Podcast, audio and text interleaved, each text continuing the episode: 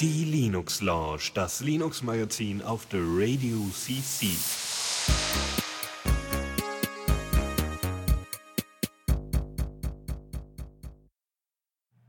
Jo, einen schönen guten Abend hier aus Berlin mal wieder. Äh, aus dem Hauptstadtstudio quasi. Genau, das zurück, die äh, Rückeroberung des Hauptstadtstudios für zwei Wochen. Ähm, ja, genau, hier Linux Lounge mit mir, dem Lukas und äh, hier Faldrian und so. Genau. Jo. Ja, wir haben wieder einige Lust. Ich habe mir, hab mir das Pad angeguckt, das Etherpad, und meine Güte, da sind ja wieder Themen drin noch. Müssen wir ja zusehen hier. Aber 50. ich glaube, wir haben Zeit diesmal auch, ne? Ja, und irgendwie gefühlt 50% Ubuntu. Ja, ja. Ich weiß nicht, ähm, ich habe auch noch, ich muss mal, ich muss mal Michael, also ich muss Esox mal eine Mail schreiben und ihm mal fragen, wie es ihm eigentlich geht, weil der hat ja jetzt, Stimmt. er ist hat ja irgendwie ein bisschen stärker krank geworden und so. Ja.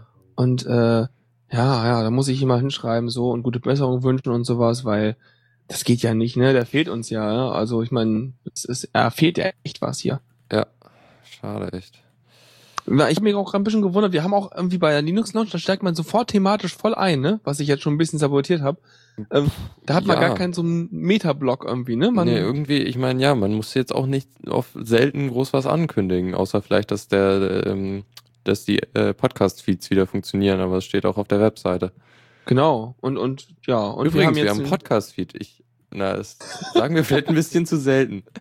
Naja, ja, es gibt einen ungut. Podcast-Feed, hey. Yay. Wobei die alten Folgen da nicht drin sind, gar aktuell, oder? Ja, das muss ich noch klären und es gibt da sowieso ein Problem mit dem OwnTube, aber das ist eine andere Geschichte. Technische Sachen. Aber Ja. ist es geplant, dass das noch kommt, oder? Äh, will ich Sachen? noch machen, ja. Und sowieso äh, langfristig wollen wir eh was anderes einsetzen als die Übergangslösung, die wir eh gerade haben.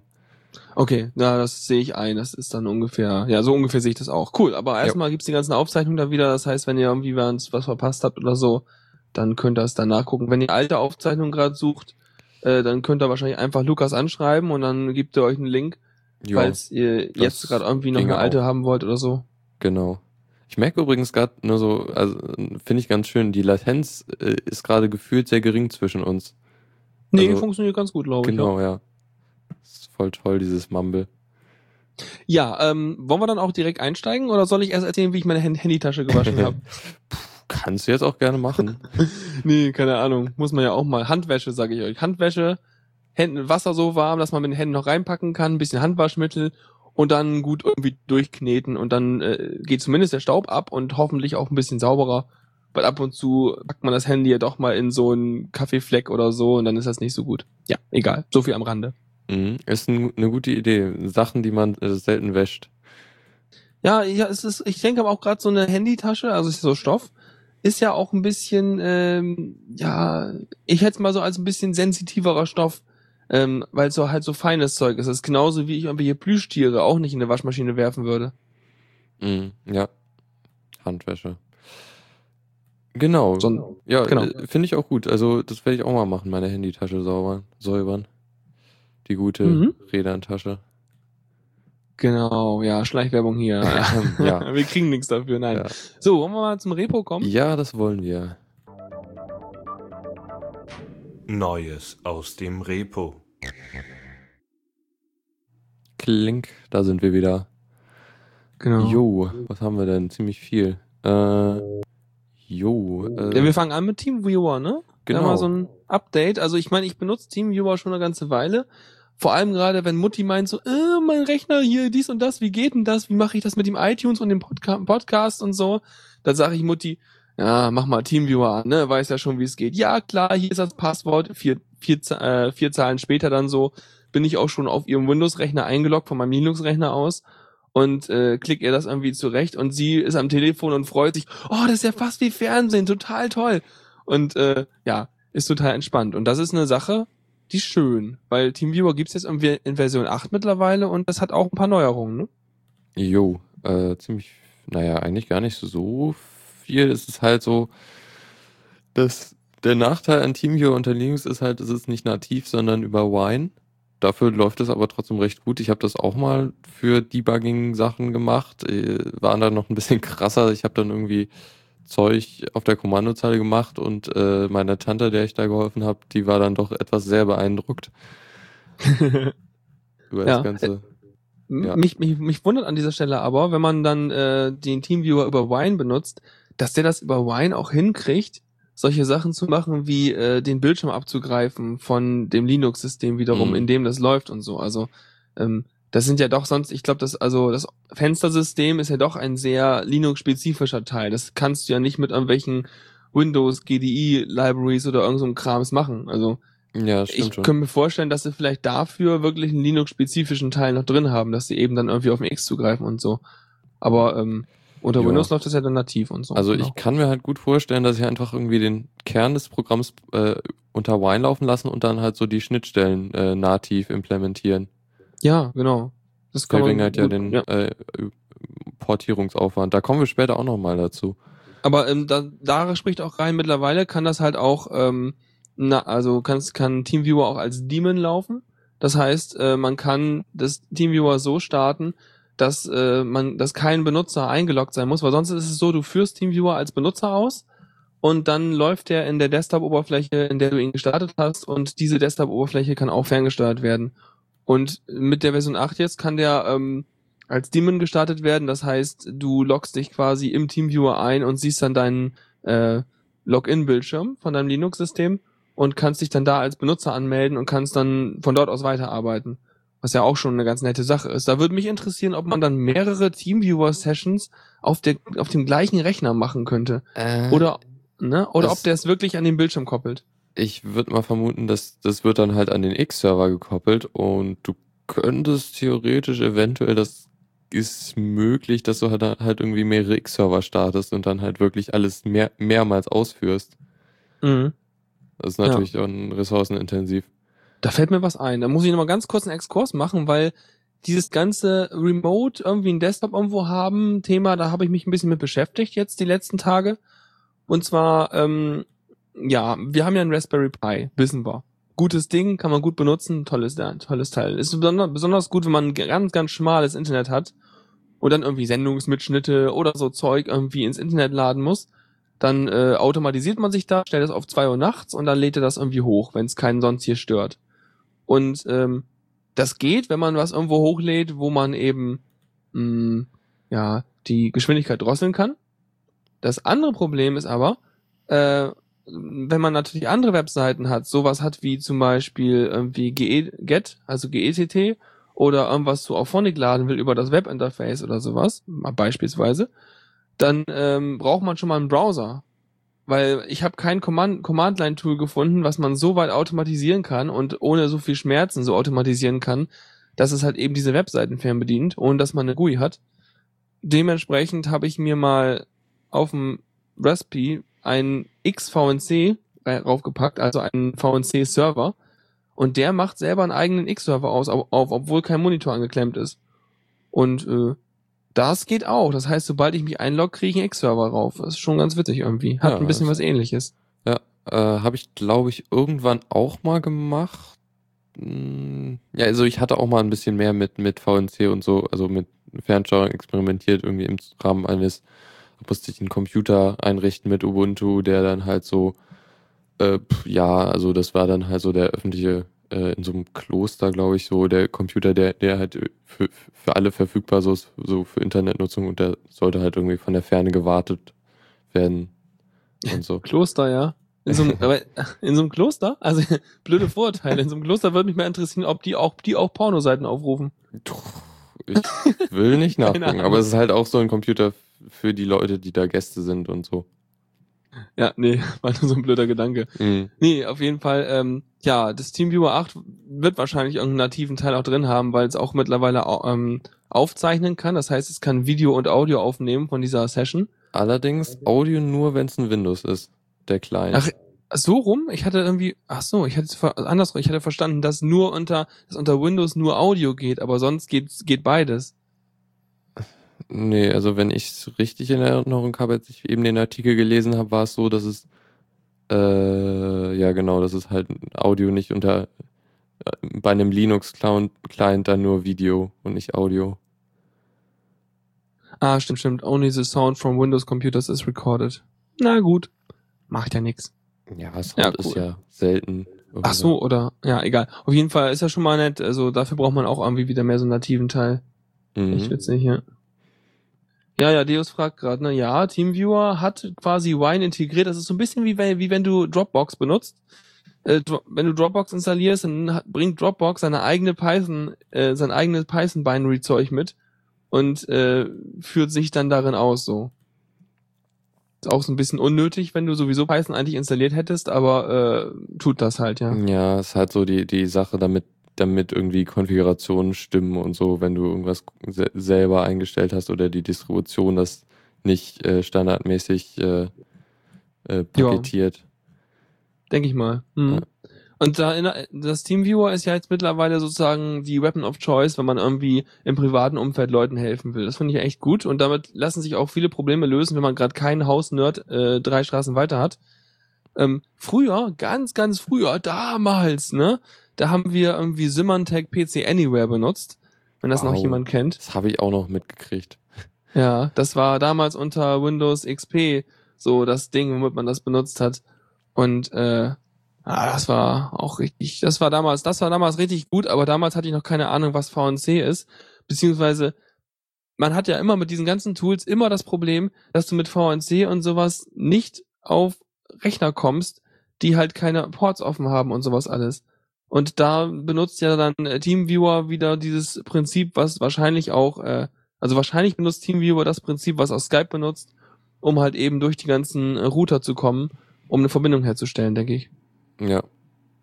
Äh, einfach nur so mal eine Frage in den Raum geworfen. Ist diese Technik irgendwie mal äh, dokumentiert, wie, wie man sowas machen könnte? Weil eigentlich gibt's ja wenig Ähm, Software, ja. die das kann. Ja, also ähm, bei, äh, also ich weiß, die Technik, die Skype benutzt, jedenfalls äh, vor vier Jahren benutzt hat, als ich mal einen Vortrag drüber gehalten habe oder so, oder drei Jahren, da hieß das, also da haben die äh, UD UDP Hole Punching gemacht, so hieß das. also Mhm. Löcher hauen in Router. Ich könnte es auch erklären, wie es geht, aber ich glaube, das würde den Rahmen hier sprengen. Auf jeden Fall macht man da so ein paar Pakete, die so ein bisschen äh, ja entsprechend aussehen müssen, um dann jeweils die Router auf beiden Seiten glauben zu machen, äh, glauben zu lassen, es gibt da eine Verbindung, auf die sie jetzt mal bitte äh, horchen und weiterleiten sollen, obwohl es gar keine gibt. Und weil das beide auf beiden Seiten machen, gibt es plötzlich eine, eine Verbindung, weil dann so durch eine dritte Person das vermittelt wurde. Also es ist eine Technik, kann man sich durchlesen. Damit ging das jedenfalls bei Skype damals. Wurde auch schon bei, bei Kazaa benutzt. Mhm. Naja, spannend. Gut. Äh, ja, war irg noch irgendwas zu TeamViewer? Nö, Guck ich glaube nicht. mal. Ansonsten hieß hier im, im, im jetzt, ja, ich benutze lieber TideVNC. Ja, wie gesagt, ne, da hast du dieses Port-Problem. Ja, kann man aber irgendwie, also es gibt irgendeine Lösung. Ich kann sein, dass man das mit TideVNC so machen kann, aber dass du halt äh, Reverse, ne, äh, ne, also von der anderen Seite eine Verbindung aufbaust, so dass du als äh, der Typ, der hilft, äh, den Port aufmachen musst und nicht der andere. Das ist cool. Ja, ja, das ist praktisch. Dann kannst du sagen, hier, gib mal die Adresse ein dann geht das. Und diese Schmerzen sind ja sowieso behoben, wenn wir alle, alle endlich mal auf IPv6 sind, ne? Dann haben wir ja eh alle unsere, unsere, keine Ahnung, 65.000 IP-Adressen pro Person oder so. Mhm. Ja, da habe ich letztens auch nochmal einen schönen, schönen äh, Witz auf Twitter gelesen. I ran Echt out of IPv4 Jokes. ah! Ah. Sehr cool. Ja, okay, lass mal weitermachen. Jo. Ähm, ja, das eine Thema habe ich eben rausgeschmissen, gewissermaßen. Äh, Network Manager 0.9.8. Äh, die Neuerungen, die haben wir irgendwann schon mal angesprochen, aber nicht, äh, als wir über das Release gesprochen haben, sondern über die äh, ähm, GNOME, äh, das GNOME Frontend von dem Ding. Also das, der Network Manager ist das Ding, wo du bei GNOME irgendwie dein WLAN oder ein Netzwerk rein, reinpackst als GUI, so, ne? Ja, nein, da, der Network Manager an sich ist irgendwie so auch so ein Backend, was du, was nicht unbedingt eine GUI haben muss. Aber ja, genau, im Grunde schon. Mhm. Also wir hatten, ich glaube, wir waren das mal. Wir haben also hier so äh, Access Point aufmachen, also so ein, ein WLAN-Hotspot mit dem Notebook oder irgendwie kann man jetzt damit machen. Da habe ich mich ja sehr gefreut. Stimmt, ich erinnere mich. Ah, ja, genau, okay. brauchen sie ja auch, ne? Wenn sie dann dann langsam mal so Richtung, also ich meine, weiß nicht, wenn man sowas auf auf äh, Handys und mobile Sachen packen will, dann braucht man auch diese dieses Feature, ne? Ja, auf jeden Fall. Ich sehe den Masterplan. Ja. Aha. ja, nee, also Probleme gibt's natürlich, wenn, wenn der WLAN-Chip beziehungsweise der Treiber es nicht unterstützt, aber so Intel, was hatten die noch, Ralink und anscheinend auch viele Broadcom-Chips äh, können, können das anscheinend schon. Wie hießen noch immer die Standardchips, die verwendet wurden? Also ich meine, klar, erst so Intel, aber ach, Ralink glaube ich nicht. Broadcom Ah. ist etwas, was recht verbreitet ist, glaube ich. Ist viel auch in Routern drin, Broadcom, weil die Ja. ganzen, äh, diese ganzen BCM und dann drei, äh, nee, da, und dann, dann vier Nummern und dann noch ein Buchstabe. Diese ganzen Chips sind immer diese ganzen ARM, ARM-Packages. Ah, ach, wie hießen das noch? Früher. Realtek, genau. ah, ja, ja, ja. Realtek. Die jetzt Das war die irgendwie- Firma, die immer diese ganzen 100 Mbit-Karten für 9 Euro irgendwie äh, hergestellt hat, als man sich noch wie Netzwerkkarten selber einbauen musste. Und jetzt machen sie Audio. Mm, Ja, weiß nicht, ob es die gleiche Realtek ist, aber wahrscheinlich. Ja. Stimmt, ja. Kann gut sein. Jo, Ja, sonst äh, können sie jetzt auch mit 4G und LTE umgehen, was ja auch schön ist so für die Zukunft. Mhm. Äh, und was war noch spannend? Ja, man kann automatisch ein VPN starten, wenn, also beim Login.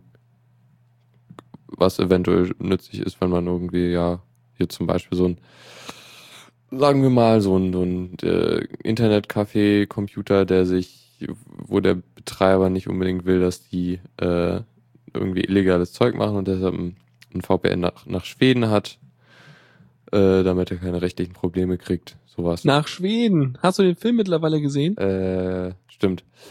Pirate ja, Bay? teilweise habe ich den gesehen. Ja. Irgendwie ein bisschen deprimierend, aber Mhm. geht. Egal.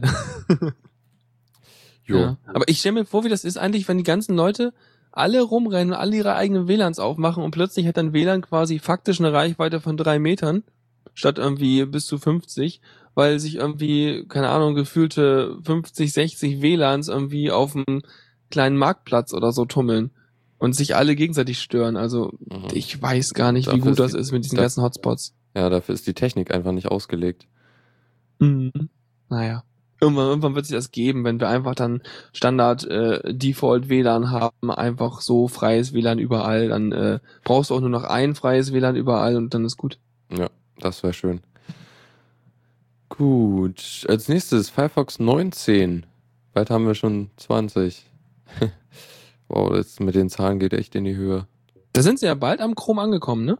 Stimmt, der ist jetzt Der ist bei bald. 25, glaube ich. Oh, okay. Bei mir jedenfalls letztens geupdatet worden. Ja, kann gut sein. Ähm, ja, der 19. der hat jetzt größtenteils das große neue Feature ist der PDF-Viewer, der in JavaScript implementiert ist und standardmäßig die PDFs aufruft. Aha, okay. Das heißt, wenn ich das nächste Mal meinen Firefox update, dann, äh, also ich glaube aktuell wird da trotzdem noch ein externes Programm aufgerufen, wenn ich PDFs anklicke. Hoffe ich doch. Weil eigentlich, ich weiß nicht, ich bin mir gar nicht so sicher, ob ich das im internen PDF-Viewer sehen möchte. Mm, Also insgesamt sieht er eigentlich okay aus, vor allem die Performance ist sehr schick. Ähm, es gab ein bisschen, hab ein paar Beschwerden mitgekriegt, dass die Schriften, manche Schriften nicht schön angezeigt werden, weil er die nicht kennt. Aber eigentlich. Das hast du ja auch das- sonst zu Hause. Ja, genau. Ähm, eigentlich finde ich das schon schick. Weil dann Okay. musst, musst du halt irgendwie, wenn du, wenn du sonst ein PDF dir, dir, anzeigen willst, will, kommt ja erstmal der Download-Dialog, willst du das mit dem Programm öffnen oder runterladen. Und so wäre es halt dann direkt im Browser. So ein bisschen schneller. Ähm, Mhm. ja, ich ziemlich sicher gibt es auch eine Einstellung dafür, wenn man es nicht haben will. Ja, klar. Also, ja, auf jeden Fall ist schon mal schön, weil man dann einfach, ich meine, da kann man auf jeden Fall davon ausgehen, dass weniger Leute irgendwie anfangen, irgendwie so ein, ja, Acrobat-Zeug sich zu installieren. Ähm, die können Ja. einfach PDF dann so angucken. Damit ist PDF, ich meine, da hast du absolut keine Ausrede mehr für, ja, schick mir das doch mal bitte im Word-Format. Mhm. Ja, und ja, Sicherheitstechnik, sicherheitsmäßig ist das wahrscheinlich auch ein bisschen besser als der Adobe Reader, weil er jetzt nicht ganz so viel äh, C-Code hat. nee, weil, ne, weil alles in JavaScript ist und so. Ja, ja, richtig. Der läuft in seiner eigenen JavaScript-Sandbox dann, ne? Genau. Ich brauche mal jetzt ein PDF. Ich habe gerade meinen Firefox geupdatet hier auf Windows. Ich muss jetzt erstmal was testen. Ja gut. Ah ne, hier habe ich noch 18. Gut, äh, sonst, was gab's noch? Irgendwie ein paar CSS-Attribute haben sich geändert. So, so, also da ist das äh, Strich Mods äh, weggefallen, was dann wahrscheinlich heißt, dass die Sachen dann irgendwie mit allen anderen Browsern kompatibel sind. Also Aber was, dieses, die, die Attribute, also weiß ich nicht, wie ist das eigentlich mit diesen Präfixen?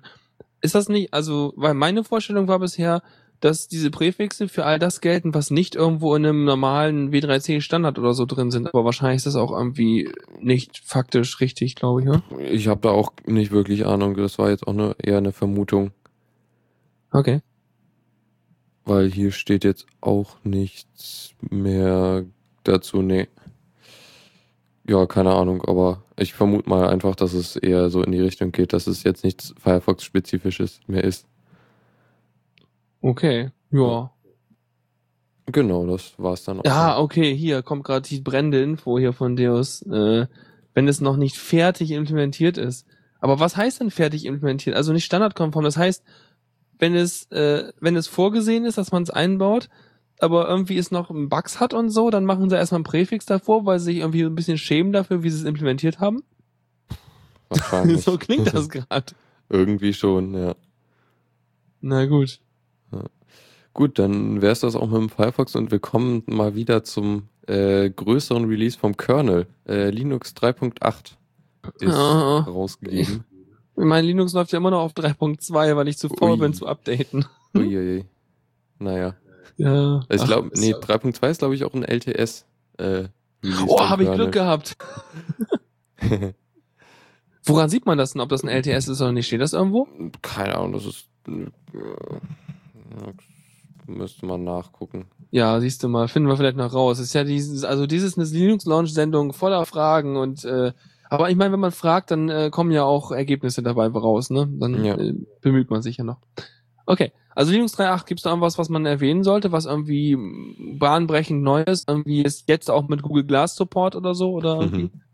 Ähm, das hat den Codenamen Einradfahrender Gorilla. Woher? Aua. Ja. Ist ja, Ja. fast so wie Ubuntu. ja, irgendwie schon. Ähm, Ja. ja. bessere Grafiktreiber, das übliche. Ähm, es gibt ein neu, neues äh, Dateisystem für Flash-Datenträger. Das war, glaube ich, dieses F2FS von Samsung. F2FS, okay. Was, was ist daran besonders toll? Weiß man das? Es, es berücksichtigt die Tatsache, dass du keine äh, äh, Schreibköpfe mehr hast und so und dass du irgendwie optimiert halt auf äh, Flash-Speicher. Es gibt noch keine, es gibt noch keine deutsche Wikipedia-Seite dafür. Das kreide ich an.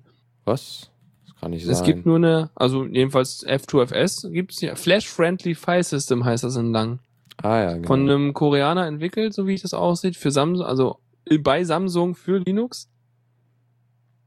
Und Ja. das, genau, hast du ja schon gesagt, ne? Es, also, es, es basiert darauf, dass es ähm, äh, die Schreibsachen halt so macht, dass da Solid State Disk und der ganze ganze Kram damit gut klarkommen. Mhm, ja. Genau. Cool. Ja, das ist doch prima, weil das ist ja echt so. Ich meine, es ist auch Zeit, dass es mal so ein System gibt, ne? Weil diese ganze, okay, wir tun mal so, als wären wir in einem Block, Block-Device, ist ja vielleicht nicht ganz so gut. Und ja, und ich meine, es wird ja nicht weniger mit den ganzen äh, Non-Flash-Memory-basierten äh, Speichermedien. Das stimmt schon. Allerdings fände ich, also nur mal so eine Überlegung. Also das Samsung wird das ja wahrscheinlich für ihre Handys haben wollen. Klar. Ähm, w- also so, wenn sie es auf eine Speicherkarte tun würden, dann wäre es ja ein Problem, weil das Windows das wahrscheinlich noch nicht unterstützt, auch weil wahrscheinlich die dann Leute das immer noch mit Windows XP machen, äh, selbst wenn Windows das irgendwann unterstützen würde. Aber hm. Nee, eigentlich, eigentlich ist es ja wahrscheinlich da- so, dass sie es dann im internen Speicher machen, weil die meisten Handys haben ja so irgendwie den Großteil ihres äh, Speichers im intern. Was machen die da? Hm. Ja, so, weiß nicht, irgendwie so ein, so ein Galaxy Nexus hat ja überhaupt keinen äh, Speicherkartenslot mehr. Das ist ja alles. Ja, nee, aber ich meine, äh, das ist ja auch, also, äh, also so wie ich das sehe, ist das sowieso so, oh, meinetwegen packen Speicherkarte rein, aber ich würde sagen, diese Erweiterung über Speicherkarte ist ein Auslaufmodell. Die ganzen, keine Ahnung, Nexus 7, Nexus 4 und so, der Kram hat ja und iPhone sowieso, die haben ja alle einen integrierten Speicher. Und was für ein Dateisystem die da drauf haben, ist ja total Banane. Ja. Du kannst ja bei den alten, bei zum Beispiel meinem ähm, Nexus S, da kannst du ja das, da wird das Ding ja noch als äh, Wechseldatenträger gemountet. Aber das fällt ja auch weg, weil du ja jetzt immer nur noch diesen Media Access da hast. Habe ich mir nicht gemerkt. Genau, richtig. Und das ist ja sowieso schon so abstrahiert als Layer, dass das gar nicht mehr das Dateisystem abbildet, sondern da hängt halt noch äh, eine Logikebene hinter, die dann die Ordnerstrukturen halt irgendwie zugreifbar macht. Aber was für ein Dateisystem verwendet wird, das äh, ist dem zugreifenden Gerät, also dem Computer in diesem Fall, äh, absolut nicht mehr bewusst. Ja, stimmt. Genau. Von daher, ich glaube, das wird was. Das wird bald, bald wird das einfach überall dieses F2FS sein, wenn das halt gut funktioniert. Ja, kann ich mir auch gut vorstellen. Was sonst? Ja, ButterFS und X4 haben Verbesserungen gekriegt. ButterFS das ewige oder schon länger in Entwicklung irgendwie das Next, Next Generation File System. Übrigens äh, kommen mir gerade noch die Breaking News hier aus der Wikipedia-Fraktion. also es gibt wohl in Deutschen das F2FS als äh, Eintrag, aber das linkt auf Liste von Dateisystemen, Dateisysteme für Flash-Datenträger. Also Ah. als Untersektion. Und äh, nur mal so am Rande. Ich halte es ganz kurz. Ich find's besser, wie es in der Englischen ist. Mach meinetwegen eine halbe Seite langen Eintrag für alles. Aber besser als wenn du so einen Fünf-Seiten-Eintrag hast, in dem alle möglichen Sachen einmal kurz aufgelistet sind. Das ist doch totaler Quatsch. Ja, also Aber na gut. Das, das würde, ja, okay. Nee, Nee, sag ruhig. Sag kein, ruhig. kein Rad, ich wollte jetzt keinen Rand anstoßen. Nicht, nicht. Wollen wir uns darüber unterhalten? Wollen wir eine Zwei-Stunden-Sendung darüber machen, was sinnvoll ist oder nicht? Ja, nee, ich dachte, also wenn die Wikipedia, das scheint mir, als hätte sie wirklich einen Anspruch, ausführliche Artikel zu haben, als irgendwie dann eher so, so, ein- so ein Nachschlagewerk, so, ja, erklär mir mal in zwei Sätzen, was das und das ist. Also Ja. weniger das und mehr, mehr äh, Also ich meine, die Inhalte sind ja, können ja auch meinetwegen bei beiden die gleichen sein, weil ob du es jetzt in einer Liste sozusagen als Untersektion machst oder als einzelne Seite, ist ja erstmal egal. Aber ich finde, du kannst viel hübscher auf Seiten linken, wo die nur einen Begriff erklären, anstatt dass sie eine riesen Liste sind und du musst halt eine Sprungmarke haben, wo du hin willst. Weil angenommen, du benutzt irgendwas und die Sprungmarke geht verloren, dann linkst du plötzlich auf eine Seite und da sind irgendwie 30 Sachen erklärt und du hast keine Ahnung mehr, wo es hingehört. ja, ist mir oft genug passiert. Ja, so viel dazu. Und ich meine, die haben jetzt hier auch immerhin schon ihre große Liste unten so File Systems, wo richtig, richtig, richtig viele aufgelistet sind. Und damit weißt du ja eigentlich schon, wo du hinspringen willst im Prinzip, wenn du den Ja. Namen kennst. Na gut, äh, Ja. so viel am Rande. F2FS, tolle Sache. Hatte ich sonst? Wo ist der Artikel hin? Puh. Äh, ja, der Kernel hat ja meistens sehr viele Änderungen, die aber dann meist nicht so spannend sind. Ich scrolle gerade nochmal durch. Nee. Also ist ja immer sehr viel dabei, kann man sich freuen, alles läuft besser und Ja, es gibt mehr Hauptsache Support jetzt, für Dinge. dass die ganze neue Hardware unterstützt wird und alles und Genau. ist ja mal alles gut. Ja. Gut, dann äh, springen wir mal weiter zu Ubuntu 12.04.2. Die haben jetzt noch mehr Punktebenen. Ich dachte, ich hatte immer bisher nur, nur 12.04, 12.10 und so weiter. Aber Mm, Punkt, Punkt 2. Das gibt's, das gibt's nur bei LTS äh, wo sie dann halt so alle Jahr oder halbe Jahr immer noch noch ein Zwischenrelease machen, damit man also primär ist es halt so, dass, dass damit du dann die Updates von vor einem Jahr nicht alle nochmal runterladen musst, was sich so auf ein paar hundert so. Megabyte beschränkt. Ah, okay, okay, okay. Das heißt, es gibt sozusagen die vorabgedatete Version zum Runterladen. Genau, so sieht's aus. Cool, ja, und wie der Supertalk schon dachte, ich lerne immer in jeder Linux-Launch eine ganze Menge. Das ist total großartig. ja, das ist schön. Ähm, ja, genau. Und was hier jetzt noch speziell ist, sie haben jetzt äh, den äh, Secure Boot oder UEFI Bootloader äh, Shim mit reingepackt, damit du halt dann äh, direkt auf äh, Secure Boot äh, Notebooks oder Computer booten kannst. Das waren jetzt aber auch, das war jetzt einer von denen, die halt auch ein äh, Zertifikat bekommen haben von Windows dann, ne? Äh, Von Microsoft. Oder? Ja, genau. Da brauchst du nicht irgendwelche Verrenkungen im, im, im BIOS mal oder im, im UEFI machen, damit das dann äh, startbar ist. Äh, eventuell musst du dem sagen, dass er den Key irgendwo findet. Oder? Na gut, also ich sag mal so, das findet man raus, wenn man dann das Ja. Problem hat, glaube ich. Ja. Gibt sicherlich auch einige äh, Wine-Threads so, "Nö, alles ist doof im Internet und dann wird einem geholfen. Apropos, das, das, das hatte ich ganz vergessen. Äh, zum Thema UEFI. Da hatten wir, glaube ich, vor ein, zwei Sendungen, dass äh, hier Samsung-Notebooks ein bisschen schwächeln, wenn, wenn man dann Linux über UEFI startet Mhm. äh, und das irgendwie dann teilweise auch Hardware-Schäden gibt. Äh, stellt Mhm. sich raus, das ist anscheinend eher ein Problem von dem von der Firmware äh, der Notebooks, denn das passiert wohl auch unter Windows. Also Tja, ja, doof gelaufen. jupp. Müssen sie einen Firmware-Patch rausbringen oder sowas? Juhu. Äh, ja, wie, wie, wie spielt man sowas ein? Ah, oh, warte mal. Ist das äh, wie ein Patch? Müssen sie da sicherheitskritische Sachen patchen? Hm. Ich ja. weiß nicht. Hm. Ich glaube, da gibt's ein Sicherheitsproblem. ja, schön. Ja.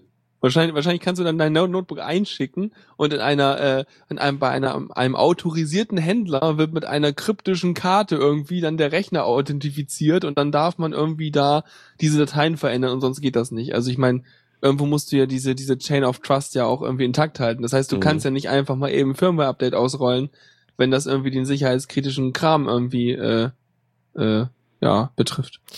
Ja, peinlich, peinlich. Schon irgendwie. Ja. Hm, Guck grad mal. Das Ubuntu hat, glaube ich, nicht wirklich viel Neuerungen. Das sind so die zwei großen halt Updates geb Ja. gebündelt.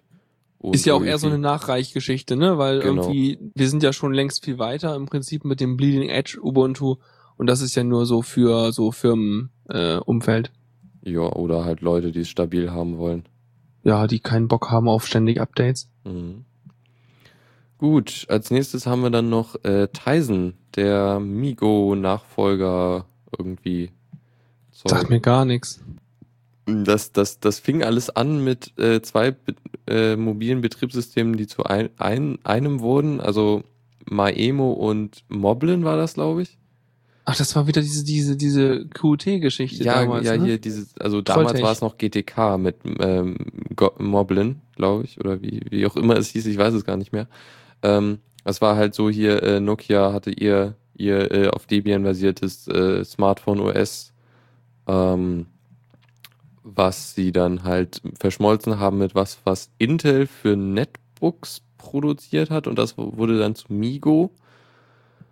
Und dann hat sich äh, Nokia wollte dann nicht mehr, weil die dann mit Microsoft gemacht haben und äh, dann hat Intel das mit einem anderen Betriebssystem verschmolzen. Ich glaube irgendwie, das war Limo, also Linux Mobile und daraus ist dann Mhm. Tizen geworden.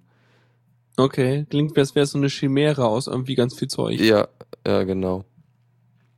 Und na, aber es ist immer noch beeindruckend, dass es so lange au- durchhält. Also immer In der wieder. Entwicklung seit 85 Jahren und wir sind jetzt fast so vielleicht sogar mal dabei. Ja, Und äh, kann man das schon irgendwo benutzen oder wie sieht das aus? die hatten, wann war das? Dieses Jahr wollen sie noch, oder Ende diesen, diesen Monats wollen sie Geräte vorstellen.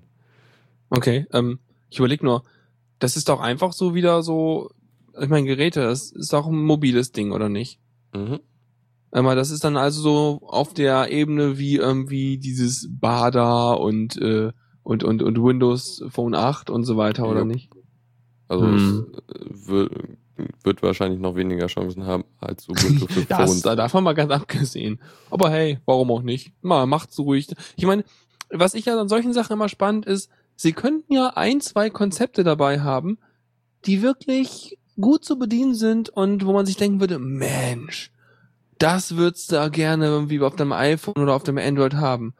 Ja, dann braucht man einfach nur noch irgendwie drei, vier Monate warten und dann gibt's das da. Und dann ist auch gut. Dann hat's eigentlich seine Schuldigkeit getan. Das, ja, schade. Ja. Ähm, Das Einzige, was ich interessant fand damals, also es war noch nicht mal äh, Migo, sondern äh, Moblin. Äh, da konntest du nämlich dein, deine Software über apt auf dem Handy updaten. Okay. Will Ja. ich dann nicht eigentlich eine GUI haben zum drauftatschen? Das ging auch natürlich, aber du hast es halt eine voll, voll funktionsfähige äh, Terminal. Wo du halt Mhm. irgendwie alles machen konntest. Auch nett. Hatte ich auf meinem OpenMoko auch mit meinem, Mhm. was hatte ich dann drauf? En Enlightened 17, glaube ich. Ah ja, genau. Mhm. Ja, ja, ja, Supertux wirft ein, wenn es keine Patente gibt. Ah, pf, Patente. Weißt du, wir haben Patente auf Kästen mit runden Ecken, ja? Also, ähm, Mhm. ich glaube, äh, ich glaube, das ist, also da kann man, also wenn dann die, wenn, wenn man da die gut bezahlten äh, Leute hat, die da irgendwie ordentlich äh, Rechtsgeschichten ausräumen können, dann darf man sich auch gerne inspirieren lassen von solchen Entwicklungen. Ja, äh, ja, wenn es dann nicht trotzdem schief geht, das ist immer doof. Ja, finden Sie raus, würde ich sagen. Ja, gut, dann wären wir auch durch und später haben wir noch mehr über mobile Betriebssysteme zu reden. Noch mehr. Eigentlich nur, äh, aber äh, ja, Newsflash ist eigentlich besteht nur aus mobilen Sachen. Dann machen wir. Newsflash. Ah ja, genau. Äh, und direkt steigen wir mal ein mit einem äh, eiskaltem Android. Äh, nicht Super Shake. Titel. Äh, Ja. ja. Es, irgendwer hat äh, es geschafft, mit mittels einem, also dadurch, dass das ein Android-Handy eingefroren hat, äh, an den äh, Arbeitsspeicher zu kommen und äh, den äh, die Verschlüsselung zu brechen von dem Handy. Und Ich, ich frage mich, ich frage an dieser Stelle direkt mal, ich meine, ich weiß, dass man irgendwie sein, sein Find My iPhone und mein, mein iPhone ist voll verschlüsselt und bla bla machen kann. Aber ich habe echt noch gar nicht gepeilt gehabt, dass man auch eine Vollverschlüsselung von seinem Kram irgendwie auf dem äh, Android-Phone hat. Weiß ich gar nicht. Das Echt? geht ab Android 4.0. Du musst irgendwo in den Optionen ein Häkchen setzen. Okay, guck mal, eine Option, Ähm, aber gucken. diese Sache mit dem, äh, wir, wir, wir kühlen es runter und können dann Sachen auslesen, die ist ja generell nicht neu, aber sie ist auf dem Android jetzt neu, ne? Mm, Ja, sie haben halt irgendwie verschiedene Sachen kombiniert und dann halt einen an, konkreten an Angriffsszenario entwickelt. Halt, dass sie es erstmal au- auskühlen. Dadurch ist dann der Arbeitsspeicher irgendwie, der, der verflüchtigt sich dann nicht direkt, so dass man dann nach dem Neustart noch drauf zugreifen kann. Dann induziert man halt äh, einen Neustart von dem Handy und äh, durch einen speziellen Bootloader, was dann noch ein bisschen mehr Aufwand ist, also man muss den Bootloader auch noch äh, anlocken, damit das funktioniert. Dann kann man halt den Schlüssel auslesen aus dem Arbeitsspeicher und diverse andere Daten, die da rumliegen. Irgendwie, was hatten die jetzt Beispiel? Äh, Chatverläufe von WhatsApp, äh, aufgenommene Fotos, äh, WL Die WLAN-Zugangsdaten im Chatverläufe von WhatsApp, die kannst du aber auch mitlesen. Ja, das stimmt, ja. Ohne. Also das geht einfacher. ja.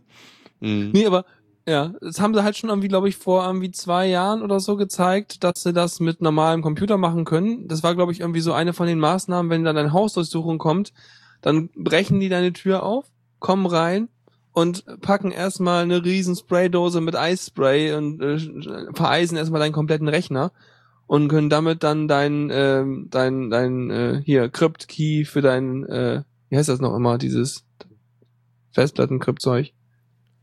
Ich weiß ja wieder gar nichts heute. Egal, weiß ich mal, ne? Festplattenvollverschlüsselung, wo du dann, wenn du darauf arbeitest, natürlich die Keys irgendwie im RAM hast in dem Moment. Und äh, dann können die daraus nämlich dann die Keys äh, rausziehen, weil halt irgendwie der Speicher, wenn der so stark runtergekühlt ist, seine äh, TrueCrypt, richtig, danke. Seine, seine, seinen Status nicht mehr so schnell verliert, beziehungsweise seine, seine, seinen, ja, seinen Zustand. Mhm. Mhm. Ja, aber ja. Es ist äh, Nee, cool. beunruhigend. Was kann man eigentlich dagegen machen? Eigentlich nur irgendwie ein Sein Handy immer im Warmen behalten? Na, oder, oder halt schnell, ne, schnell eine Flash vom, also den, den Arbeitsspeicher flashen. Bevor sie es irgendwie. Ja, also ich meine, wenn jemand in der Lage ist, dein Handy in äh, Gefrierfach zu tun, ja, dann hast du, glaube ich, nicht so viel, was du dagegen tun kannst in dem Moment, weil sonst würdest du ihm das Mhm. ja erstmal gar nicht geben. Ja, ne, da bräuchtest du einen Slide-to-Wipe, äh, äh, Slider auf deinem Handy oder sowas.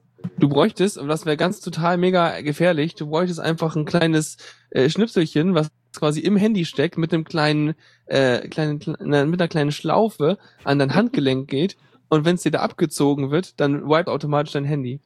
Aber wenn du da mal aus Versehen gegenkommst, dann ist dein Handy mal, mal wieder gewiped. Mhm. Ja, obwohl, also in dem Fall wäre es ja ausreichend, wenn der Arbeitsspeicher einfach mal äh, gewiped wird. Das kannst du ja irgendwie machen, indem du das Handy dann äh, zwangsweise neu startest oder so.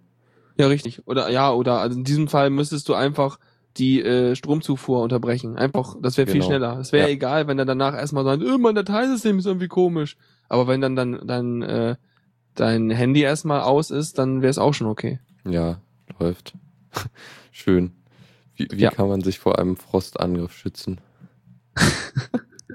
Ja, aber ich glaube, ich, ich weiß nicht, also vielleicht sollte man auch einfach kein Smartphone verwenden, wenn man irgendwie vorhat, äh, äh, so böse Dinge zu tun oder irgendwas Mhm. zu tun, wo man, weil man potenziell irgendwie einer solchen Maßnahme zum Opfer fallen könnte. Ja, Wobei man das ja auch nie weiß, wenn man die Paranoia-Kiste aufmacht, ne, der Staat und bla und Little Brother und Mimimi. Aber im Zweifelsfall einfach ein Nokia-Telefon von damals benutzen. Ja, stimmt. Gut. Ähm, na, wo waren wir jetzt eigentlich? Ah ja, genau, das Einfrieren. Äh, da sind wir, glaube ich, durch mit. Was ist denn das mit der Cebit? Das klingt irgendwie Ah. wie so ein Marketing-Ding. Ja, das ähm, Univention Corporate Server ist so so ein, so ein halt so ein Linux für, für, für größere Unternehmen, wo du halt dir so ein, so ein Server auf, aufsetzt, der direkt so alle Sachen hier Samba und so vorkonfiguriert hat, da, dass du dein, deine Windows-Domäne äh, mit ad administrieren kannst und solches Zeug. Okay, also quasi so eine Art Ubuntu-Version, aber rüber auf äh, Business optimiert, oder? Genau, ja. Wie? Okay. Und Hm, das, was nett. die jetzt vorgestellt haben, ist halt so ein Client, äh, wo du halt irgendwie, ja, dann ersetzt du deine Windows-Kisten durch äh, äh, Univention Corporate Client und das ist dann halt das äh, Desktop-Anwender-Betriebssystem, was die dann anbieten und wahrscheinlich ist es halt praktisch, weil die das direkt in ihre Infrastruktur da ähm, einbinden kann mit dem Server und so. Das, wenn ich das mal gerade so überfliege, klingt das so ein bisschen so, als würde man aber, äh, weil hier steht Thin Client und so weiter. Das klingt dann so, als würde man quasi äh, seinen wirklichen Rechner eigentlich irgendwo in einem Rechenzentrum simulieren und man würde dann halt sozusagen nur noch äh, davor hängen. Also man hätte nicht direkt den Rechner, auf dem man arbeitet. Ah, ja, wahrscheinlich habe ich es falsch rausgelesen. Also es hat irgendwie, bietet ein KDE Desktop und LibreOffice und so, also da ist zumindest äh, die Möglichkeit, direkt lokal zu arbeiten, aber es kann ja auch gut sein, dass es dann zwei Möglichkeiten gibt, da drauf zu arbeiten. Okay. Ja, wahrscheinlich. Kein Plan.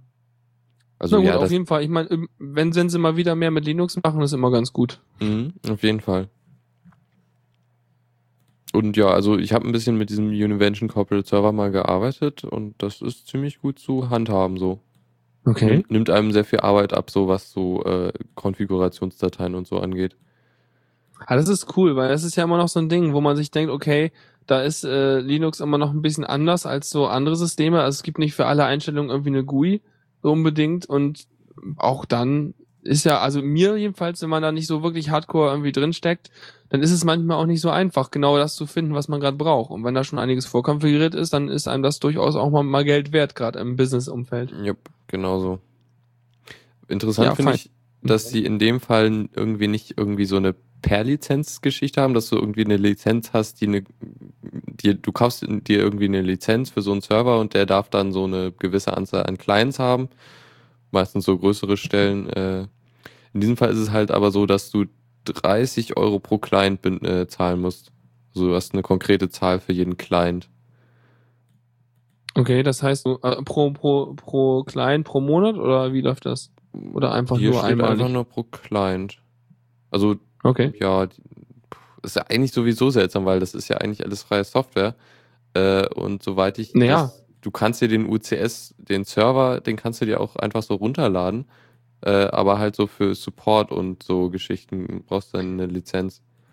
Also ich hätte jetzt gedacht, das wäre so, dann würde man wieder die typische Sache machen, dass man sagt, okay, hier hast du das Ding, aber äh, Support kostet halt. Genau. Wäre ja. eigentlich so der klassische Weg gewesen, so.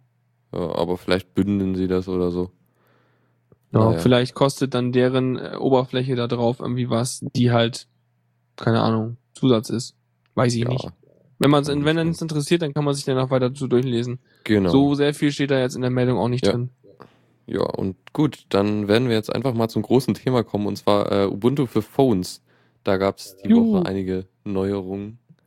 Ja, Äh. ja, also die, war, hieß es nicht mal irgendwie, also jetzt um kram ich gerade mal im Hirn rum, dass irgendwie Anfang 2014 oder so, das langsam soweit ist? Ähm, wir haben immer noch keine Hardware-Partner, von daher wäre es spannend, äh, ob sie es bis dahin Ja. schon schaffen. War irgendwie so, dass das ja, dann kommen wir es mal so weit und irgendwie, die hatten doch irgendwie Nexus 7 irgendwie als äh, Entwicklungs äh, jetzt erstmal und solche Sachen. Mm, Na, da sind sie ja inzwischen schon weiter. Also das, was sie damals hatten, das war ja wirklich einfach so ein Port von dem Standard Ubuntu für den Desktop. Und inzwischen haben sie halt wirklich eine Tablet-Version gebaut, die halt äh, so, mm, ja genau, sie- es hat so die, die Steuerung von dem, äh, wie, wie auf dem Handy-Interface von Ubuntu Phone, was so sehr viel äh, ähm, von irgendwo reinziehen mit dem Finger äh, Gesten sind, äh, wodurch sie irgendwie dann komplett auf äh, Hardware-Buttons verzichten. Ähm, heißt also irgendwie, du kannst von links reinziehen, dann kriegst du so ein äh, irgendwie die letzt, zuletzt benutzten Programme. Wenn du weiter reinziehst, kommst du auf den Desktop und so Geschichten. Gab es da nicht auch irgendwie Geschichten, dass man da auch schon, also vielleicht waren es wieder die typischen Kritiker, die das ganz schlimm finden, aber dass man da, da sehr gut aufpassen muss, dass man wirklich ganz vom Rand reinzieht, weil die äh, Gesten sonst, sonst, nicht, noch sonst nicht gut greifen?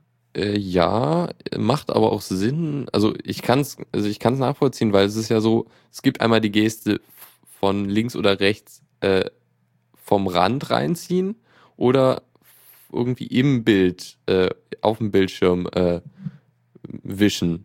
Und wenn Mhm. du dann halt nicht genau vom Rand äh, hereinziehst, dann kriegst du halt die andere Geste. Stimmt. Ja. Von daher. Ja, muss man schon. aufpassen.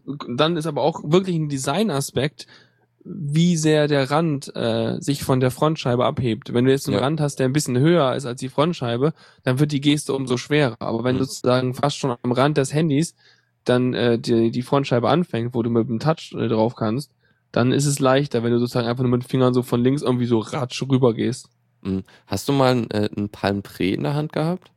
Nee, nie. Die, da war es nämlich auch so, die hatten unten so, ein, so eine Area, wo du von unten in den Bildschirm reinziehen konntest.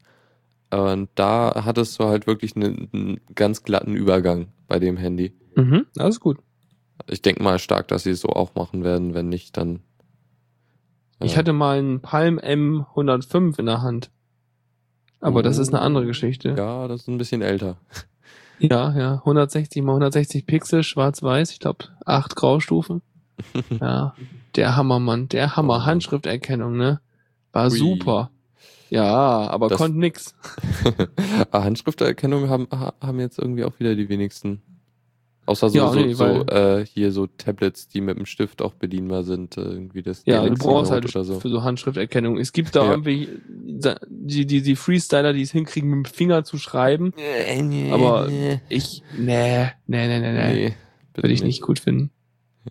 Ähm, auch noch, genau, hier zum Tablet. Eine Sache, die sie halt so anpreisen, ist die irgendwie, dass du mehrere Apps nebeneinander laufen kannst. Also wirklich so im Bildschirm, dass du an einem Teil des Bildschirms ein, ein Programm hast und daneben dann noch eins. Soll, Klar, ja, macht ja auch Sinn mit den ganzen Full HD Handys auf 5 Zoll, äh, Mhm. Full HD. Dann ist das ja auch, wenn du eine Lupe mit hast, dann kriegst du auch noch dein Terminal gelesen. Ja, also awesome Ja, auf, dem, auf dem Handy. Da Superdux wird's machen. ja, gibt's bestimmt auch schon.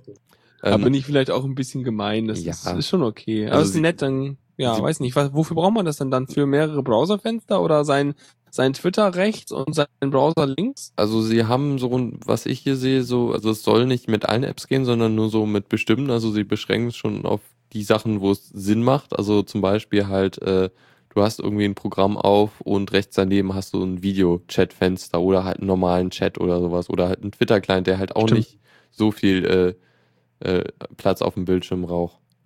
Sowas halt. Hm. Also ich, ich kann mir sowas höchstens halt vorstellen für halt Tablets so richtig, ne? Ja, genau. Also es ist auch nur auf dem Tablet so. Nicht auf, auf dem Handy. Hm. Ja, ja, Ja, genau. gut. Das Dann war ist so. das ja, haben sich doch noch was bei gedacht. Dann denke ich auch schon, mein Gott, drehen die jetzt frei oder was, weil irgendwie die ganzen Skalierungen von der UI irgendwie nicht hinhauen. Weil plötzlich Leute meinen so, oh, wir machen jetzt ganz viel auf meinem Handy. Hm. Nee.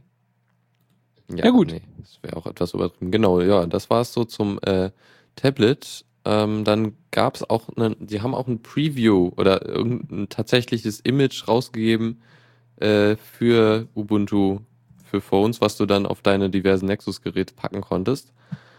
Äh, Heise hat dann ein kurzes Video gemacht, äh, was ich doch recht interessant fand. Die haben halt, ja, auf dem Nexus 4 das gezeigt, so wo, wo du halt eigentlich genug Rechenpower hast und so, und es läuft auch ziemlich schön flüssig.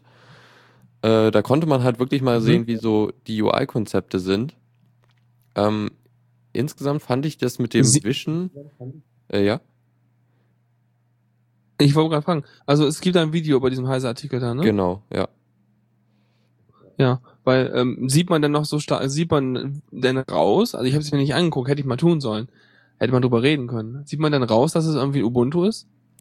Doch, sehr arg. Also der Hintergrund ist so das typische äh, Dings, Ja. Hintergrundbild von Ubuntu, was halt X-Versionen eigentlich immer gleich ist.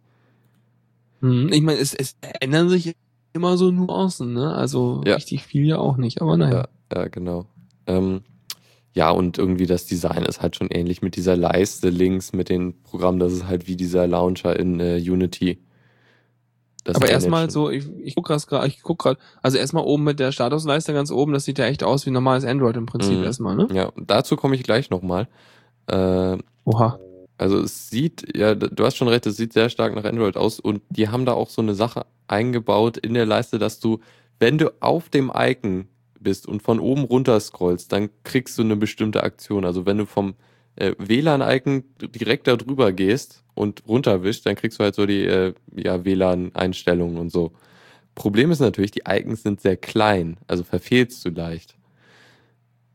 Also das Hm. fand ich dann so ein bisschen komisch, dass die dann irgendwie so eine Geste auf so kleine Icons äh, skalieren. Das ist irgendwie ein, eine Fehlentscheidung, finde ich, fürs Nee, also Design. du weißt du, musst so Zeigefingergröße muss man schon noch haben, weil sonst Genau. kriegst du halt nix. Ja, und du Ich mein, bewegst ja den Finger. find, es- Teilweise ist das schon bei mir, wenn ich auf der Tastatur tippe und das Handy im äh, äh, Porträtmodus habe, also so hochkant, dann äh, treffe ich schon teilweise die falschen Buchstaben.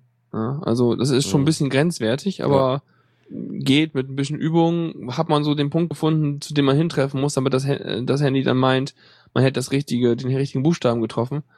Aber äh, ja, es ist schon, also man muss schon aufpassen, dass man bei diesen ganzen Touch-Handys möglichst die Sachen so macht, dass man die auch wirklich noch Ja. kann.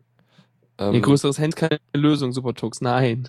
weil, weil so groß ist meine äh, Hosentasche nicht, beziehungsweise ähm, ich will es auch noch an der Hand halten können. Meine Mutter hat jetzt mit dem Nexus 4 das Problem, dass das Nexus 4 ist ja noch ein kleines Stückchen größer als mein, mein Telefon.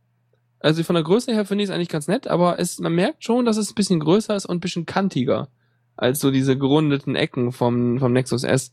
Und dann merkst du beim Halten, dass es so ein bisschen schwieriger zu halten ist. Ähm, und meine Mutter hat noch ein bisschen kleinere Hände und dann ist es echt schwierig. Da hat sie aber mittlerweile so rausgefunden, wie sie es macht, aber also das ist echt so ein Ding. Du willst dein Handy auch nicht mit zwei Händen halten. Mhm. Ja. Äh, ja, genau. Ähm, UI, also ich, ich gehe jetzt einfach mal so die Dinge durch, die ich jetzt nicht so gut fand. Ähm, Klar. Äh, also die, diese Gesten finde ich insgesamt sehr schick. Es ist natürlich die Gefahr, dass du eine Geste versehentlich machst, weil du so viele hast. Also von jeder Seite eigentlich kannst du irgendwie reinswipen. Wahrscheinlich Und- auch noch mit mehreren Fingern, so mit einem, mit zwei, mit fünf. Genau, ja, irgendwie sowas wahrscheinlich auch noch. Gibt es auch eine Geste, wo du quasi von links reinkommst mit einem Finger, ein Looping machst und dann nach rechts wieder raus oder so? Ähm, Oder ein Looping nach oben raus? Da könnte man sicherlich ganz viele lustige Gesten machen. Stimmt eigentlich, aber ja, sowas ist dann richtig unintuitiv. Und ich finde das ja eigentlich so schon ein bisschen unintuitiv. Das muss doch halt jemandem erklären, wie das geht.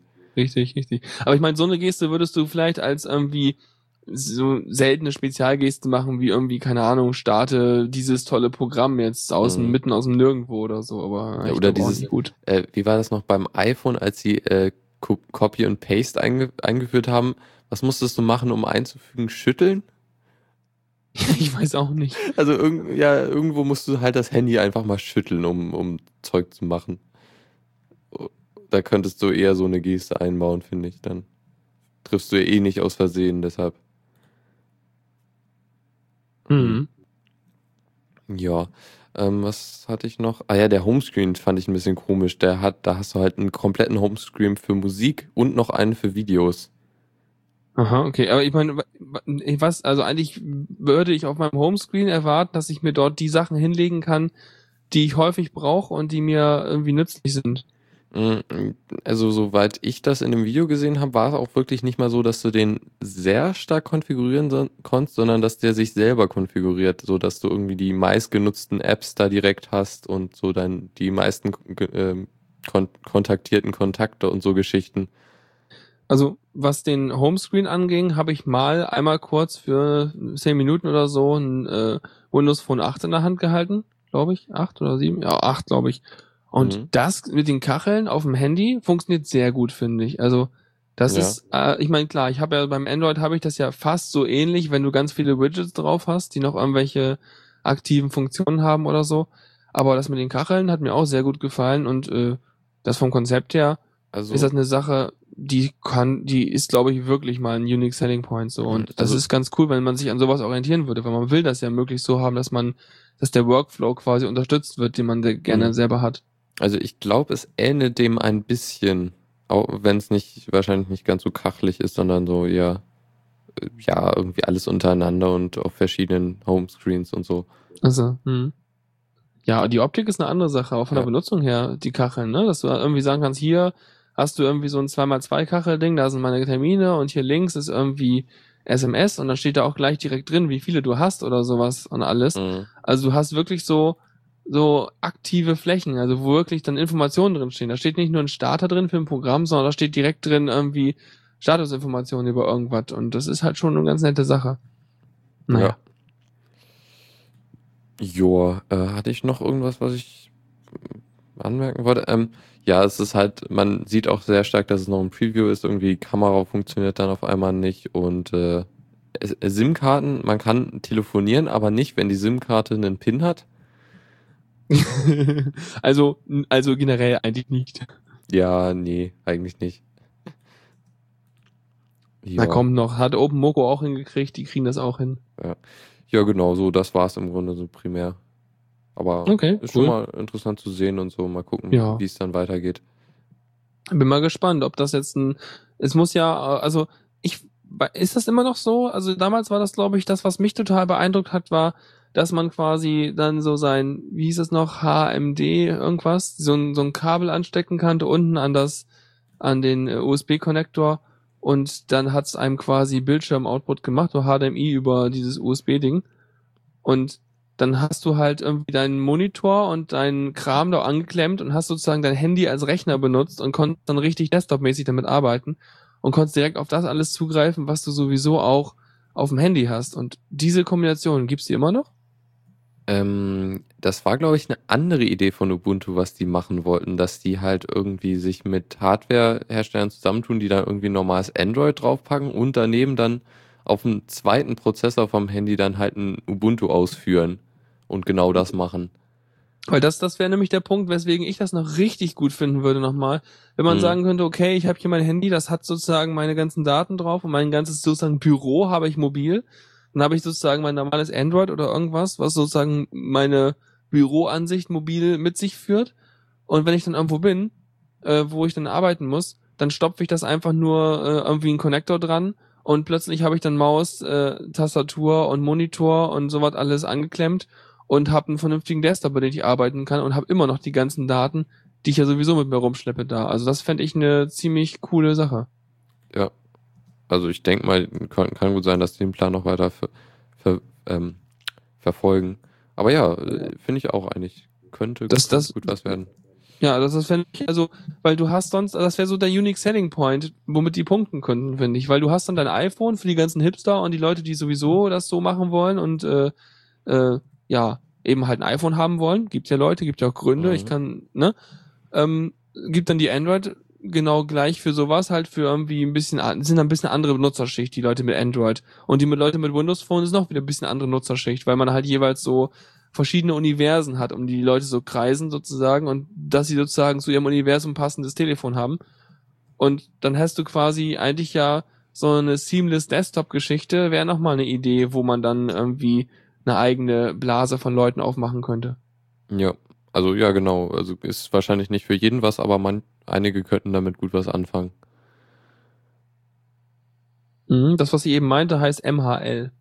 MHL. Ja, m, den ausgeschrieben hat der Martal das wieder nicht, aber ansonsten könnte ich jetzt auch nochmal sagen, wie es lang heißt, aber das ist wieder, das ist so, das gab es mal in einigen Handys, ich glaube jetzt irgendwie das, das Nexus 4 kann es wieder nicht, aber irgendwie Mhm. davor konnte es mal eins und keine Ahnung und prinzipiell eigentlich cool, da hast du irgendwie einen Film auf deinem Handy und klemmst das einfach über so einen kleinen Adapterstecker an deinen äh, Full HD Fernseher, Beamer irgendwas und guckst dann einfach dort deinen Film. Mhm. Eigentlich gut. Kann, kann mein äh, Motorola Zoom auch, Äh, der kann sogar Full HD äh, über, über ein HDMI aus, ausgeben, aber auf dem Tablet selber kann er kein Full HD. Ja, du, es ist schon mal beeindruckend, wenn dann der Mhm. Chip schnell genug HD zu machen, aber er selber gar nicht zum Tragen kommt auf dem Tablet selbst. Hm. Mir fehlt aber Ja. immer noch ein Adapter. Dafür braucht man nämlich einen äh, Micro-HDMI-Adapter.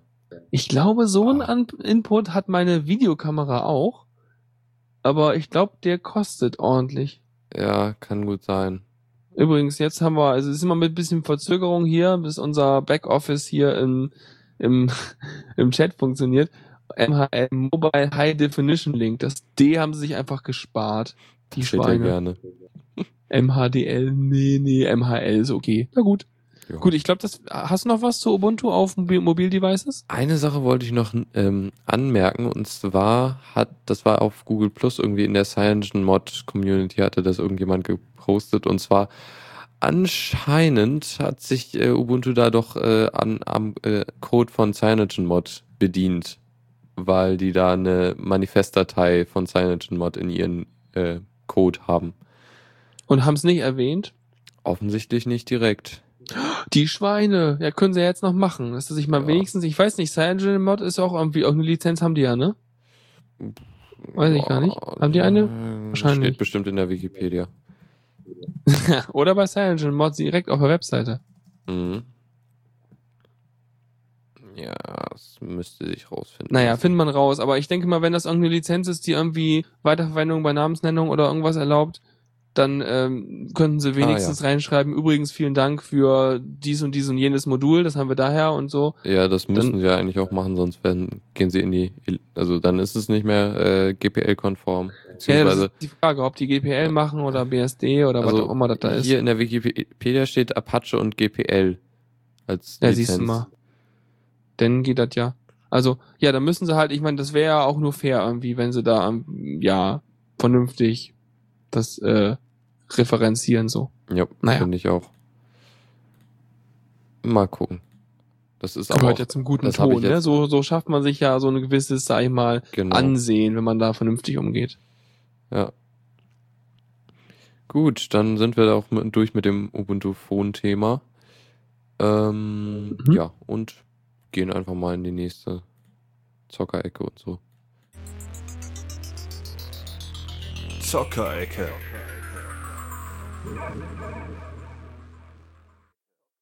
Ja, was, was, was zocken wir denn so? Ähm, diverse Sachen. Ähm, Flight Gear ist ja vielleicht so, was man eher mal kennt als prominenteres Linux-Spiel. Äh, Nö.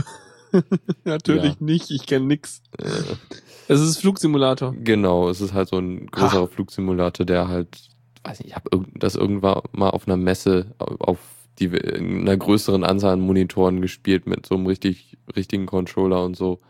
Ah, Das ist also richtig so ein ausgewachsenes Flugsimulationsding, was so auch Ja. richtig so, was richtig realistisch tut. Ja, genau. Also, ja, also Cool. Realismus im Sinne von, äh, also technisch realistisch, nicht äh, optisch. Ja, ja, schon. Also so nach dem Motto, damit könntest du auch Piloten ausbilden. Genau. Cool. Jo. Ähm, Und das, was haben sie damit jetzt gemacht? Haben sie jetzt noch realistischer gemacht oder was haben sie daran gemacht? 2.10, da haben sie jetzt bessere Umweltbedingungen mit reingepackt. Also da hast du irgendwie Wetter dann. Schnee, noch schneeiger. Ja, genau. Okay. Ja, Ah, also also sie überall haben kleine Verbesserungen scheinbar. genau so ein paar Kleinigkeiten haben sie ver so Nebelbänke. Hm, Habe ich auch, muss nur rausgucken. ja, genau. Also eigentlich haben sie noch so ein paar Flugzeuge hinzugefügt und so. Ja, Mhm. aber so finde ich auch also spannend so diesen Flugsimulator. Das ist, glaube ich, so, Ja. dass so qualitativ kann das durchaus mit äh, irgendwie was was gibt's da an kommerziellen Produkten. Also Dollar Also, X Flugsimulator. gab ja immer so den Klassiker, dieses Microsoft Flight irgendwas, Ja, was irgendwie äh, so sozusagen seit Dekaden da irgendwie äh, ganz gut war. Aber da kenne ich mich auch nicht mit aus. Was mich immer nur mal interessierte, ähm, ich weiß nicht, in irgendeinem Podcast wieder mal mitgekriegt, ähm, so Flugsimulatoren an sich, na gut, dann fliegt man halt mit dem Flugzeug, okay. Aber es gibt da ja auch noch die äh, Flugfunksimulation, ne? Diese ganze Geschichte, dass du hast ja auch, äh, wenn du normalerweise einen ähm, sag ich mal, einen Flughafen hast, dann reden die ja auch irgendwie miteinander und äh, kommen, kündigen an, übrigens, jetzt kommt hier gerade die Verkehrsmaschine so und so, ich würde da gerne landen, wie sieht's aus, Tower? Und dann sagt der Tower, nee, du, Landebahn 3 von links bitte, äh, von Norden oder so. Und dann äh, können sie da landen und sowas. Und äh, klar, du kannst mit Flugsimulator fliegen, aber es gibt da irgendwie ein paar Flugsimulatoren oder irgendwie Plugins und Zeug und es gibt dann ein zweites System, was damit quasi äh, mitreden kann mit denen und ähm, darüber äh, kann man dann wie in so einer Art Teamspeak oder Mumble ähm, wird das dann im Background gemanagt und kann dann äh, dann gibt es Leute, die die beschäftigen sich nur damit, äh, dass sie ähm, sozusagen den ganzen Flugfunk machen. Das heißt, die sagen, ja, ich betreue jetzt mal gerade irgendwie den Flughafen Hamburg und irgendwie und irgendwie äh, München und so. Und wenn dann irgendwie jemand ankommt, der gerade Flugsimulator spielt und das System damit benutzt und dann irgendwie Flugfunk macht und sagt, ja, ich will gerne in Hamburg landen, dann äh, kommt der an und meint so, übrigens, äh, hallo, hier ist Hamburg, äh, was bist denn so, wo willst denn hin und so weiter. Und dann machen die diesen ganzen Fluglotsenkram. Und äh, das fand ich sehr beeindruckend, weil da irgendwie ein paar Leute wirklich äh, diesen ganzen Stress sich freiwillig geben, um so eine richtig coole Simulation zu machen. Das ist immer voll klasse. Mhm, Finde ich auch. Ich habe das, glaube ich, auch mal gehört und ich meine sogar, es war mit Flight Gear, dass, dass, dass man das äh, machen konnte, genau das. Ja, auf jeden Fall, also da gibt's noch einiges Zeugs und irgendwie, ja, hm, also ich kann so schnell so schnell kriege ich das nicht gegoogelt, aber ich fand die Idee ganz nett. Da gab's noch ein längeres Gespräch, wo war das? War das irgendwie bei, bei Holgi oder so? Ähm, Ich weiß. wer meinte, Oder- irgendwer im Chat meinte, er hätte es auch gehört. Ja, irgendwo in Ja, den ja, Ferngesprächen. Ja, genau, genau. Siehst du, da ich doch. Richtig, dann war es nämlich in einem Ferngespräch mit, mit Holgi, also im anderen Podcast. Das kann man Mhm. sich auch nochmal anhören, weil der Holgi, der war auch relativ ungläubig, so, Hö, was, wie? Und äh, ja, also das fand ich auch sehr spannend, weil dann auch einfach mal Leute da Flugsimulator sozusagen benutzen und dann einfach losfliegen auf Autopilot und dann irgendwie nebenher das laufen lassen Mhm. und dann mal irgendwie fünf, sechs Stunden später oder so sind sie über den Atlantik und landen irgendwo in den USA oder so. Hätte ich nicht die Geduld zu, würde mir auch einfach gar nichts geben, aber das ist wahrscheinlich genauso ein Anreiz wie irgendwie äh, Train-Watching oder irgend sowas, was ich auch nicht verstehen könnte. Ja, also Simulatoren sind mir persönlich finde ich das oft eher langweilig. Also gerade so, also Flugsimulatoren finde ich noch spannend, weil, weil du es halt so technisch sehr viel hast, aber sowas wie ein, wie ein ähm, äh, Müllabfuhrsimulator jetzt zum Beispiel oder sowas äh, Schlimmes. Mhm. Ähm, ja, nee, das, das verstehe ich dann auch nicht wirklich. Ähm, ja. Gut. Hab's übrigens gefunden. Ferngespräche 2 war das. Ah, cool. Ich pack's mal in die Shownotes. Super. Ja, gut, dann, dann wären wir auch damit durch. Und jetzt als nächstes, genau hier, Egosoft äh, sagt mir persönlich nichts, aber anscheinend machen die so Sachen wie äh, Tony Hawks Pro Skater, so immer das ist. Äh, die wollen irgendwie eine größere, grö- eine, eine ihrer Serien, äh, Weltraum-Shooter war ich, Welt, Weltraum-Action-Serie äh, auf äh, Linux portieren, was aus äh, drei oder vier, drei Spielen besteht. Und Äh, Skater, also To- Tony Hawks hast du hast du noch nie gespielt oder? glaube nicht. Ja, da skatest du halt rum und machst deine Tricks und kriegst du Bonuspunkte und ist so Also. ein bisschen, also von gefühlt würde ich sagen, aus der Zeit, aus der das ist, das ist die Zeit so aus GTA 2 und so, da war das total populär, also es ist schon ein bisschen her. Ah ja, okay. So irgend- Konsolenspiel, so Playstation und sowas. Mhm. Ja, also in diesem Fall geht's glaube ich auch, nee, das ist glaube ich nochmal was anderes. Also die haben halt, das ist glaube ich, äh, wo steht's? denn? Ich meine, es war ein Shooter oder eine Shooter-Reihe. Okay, nee, weil, weil Okay. Tony Hawks ist halt so Skateboard-Zeug. Aber na Ja, gut, weiß genau. ich nicht.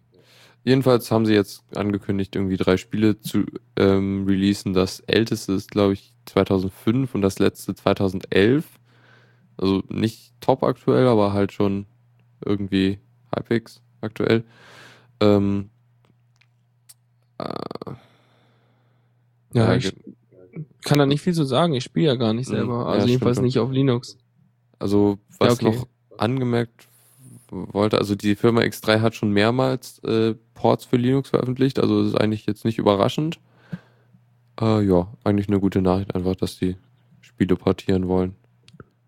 Und irgendwie meinte Python, der Python-Fund, der früher mal Java-Fund war, und manchmal ist er Fundy, aber das äh, Autocompleted so blöd im IRC, deswegen hat er sich wieder Python-Fund genannt, äh, meinte so, ja, X1 bis X3 ist so Welt Weltraum-Shooter-Krams, genau. Aber die sind aber eher schlecht. Na gut, Ja, ich spiele okay. das ja eh nicht. Gut, und ich habe den, den Namen der Firma jetzt auch verwechselt mit dem Spiel. Also die Spiele sind X1 bis X3 und die Firma heißt Egosoft. Ja. Aber gut. Ähm, ich weiß das- nicht, so, so, ein- Spiel Egosoft nennen, ist ein bisschen, hm, nicht. Ja, ein bisschen so wie Microsoft. So vom Namen her. Ach je, also ich, diese ganze Spielegeschichte ist mir viel zu dünnes Eis. Da habe ich viel, viel zu wenig Ja. Ahnung. Lass mal lieber irgendwas machen, worüber wir Ahnung haben. Also, ja gut, dann spreche ich das eine hier noch kurz an. Das ist ein Interview mit oder ein Artikel über John Carmack, der, ich glaube, das war hier äh, Doom und so, die Firma dahinter. Wenn ich mich nicht recht täusche. Na, jedenfalls erzählt er halt ein bisschen darüber, dass, dass er findet, dass Wine so die Lösung ist für Spiele unter Linux, weil äh, ist ja so ein großer Aufwand, alles richtig zu portieren und äh, die, Linux ist ja jetzt doch keine so große Plattform und das Winepods sind da Ja. leichter zu machen und so. Der, der hat Steam noch nicht gesehen. Mhm, stimmt. Und, Keine Ahnung. Ja, genau. Und dann, das ist auch schön, denn äh, noch eine News zu Steam. Es gibt nämlich diverse neue Spiele, äh, unter anderem äh, Rosha, was irgendwie in einem Humble Bundle war, was ich ganz interessant finde. Also es ist ein schickes Spiel, so ein Jump and Run und äh, irgendwie Gravitationsgeschichten und so. Äh, aber auch äh, The Cave. Weiß nicht, hast du davon gehört? Nee, auch nicht. Äh, das ist so das neueste Spiel von der Double Fine. Ich glaube, das war Double Fine. Ähm, Das sagt mir was. hier die, ähm, also die ursprünglichen Monkey Island Entwickler sind, glaube ich, jetzt auch zu großen Teilen jetzt bei Double Fine. Ähm, die haben, was hatten die? Da, davor hatten sie Psychonauts gemacht, was auch in einem Humble Bundle war. Das will ich auch nochmal spielen. Das soll auch ziemlich gut sein. Das ist halt so ein 3D-Adventure. Ähm, und naja, The Cave war jetzt irgendwie bei mir so im Twitter-Stream sehr stark vertreten und wurde ziemlich stark, also sehr, sehr, äh, ähm, ah, hier, äh, wurde sich drauf gefreut. Und äh, anscheinend war es auch wirklich gut, wenn es auch so ein paar, paar Mängel hatte. Äh, genau, da kann ich jetzt nämlich auf einen neuen Blog, Gemeinschaftsblog hier, äh, Kleiner 3, verweisen. Die haben da, da gab es von dem Map, gab es ein Review zu, äh, zu äh, The Cave. Das kann ich jetzt einfach mal verlinken. Es Ah ja, ist, ja. Toll fand ich, dass es wieder ein 2D-Ding ist, wenn ich es jetzt richtig verstanden habe. Ähm, Also 2D, wie du auch schon äh, Faster Than, Faster Than Light toll fandst, auch weil es auch war auch 2D, ne? äh, nee, nicht die Art 2D, sondern ein, Point-and-Click-Adventure in 2D. Ach so, ach so, okay. Habe ich eine Ahnung. Obwohl, wenn es von Leuten von Monkey Island kommt, dann wird man die Richtung schon vermuten, ne? Ja. Also, ich pack den Link mal direkt in den Chat. Ähm, genau. Äh, na, jetzt muss ich. Ja, mach ich später. Äh, ja. Genau, also The Cave ist anscheinend doch sehr spannend, das werde ich mir bei Zeiten dann auch nochmal ansehen. Und ja, das gibt's jetzt auch im Steam Store, äh, bei Steam für Linux zum Kaufen und so. Ja. Ich weiß nicht, wenn man sich dafür interessiert, äh, Spiele über Steam zu kaufen, auch auf Linux, dann guckt man da einfach sowieso generell öfter mal rein. Ich glaube, da brauchen Ja. wir auch nicht jetzt jedes Spiel featuren. Also ich fand's mal. halt echt sch sch äh, schön hier The Cave, das wollte ich halt Ja, erwähnen. Deshalb. Auf jeden Fall. Ist eine Empfehlung halt, ne? Mhm. Genau. Gut. Okay, dann sind wir jetzt auch mit durch mit und äh, gehen dann direkt zur letzten Kategorie, wenn ich mich jetzt nicht täusche. Klar, machen wir Tipps und Tricks.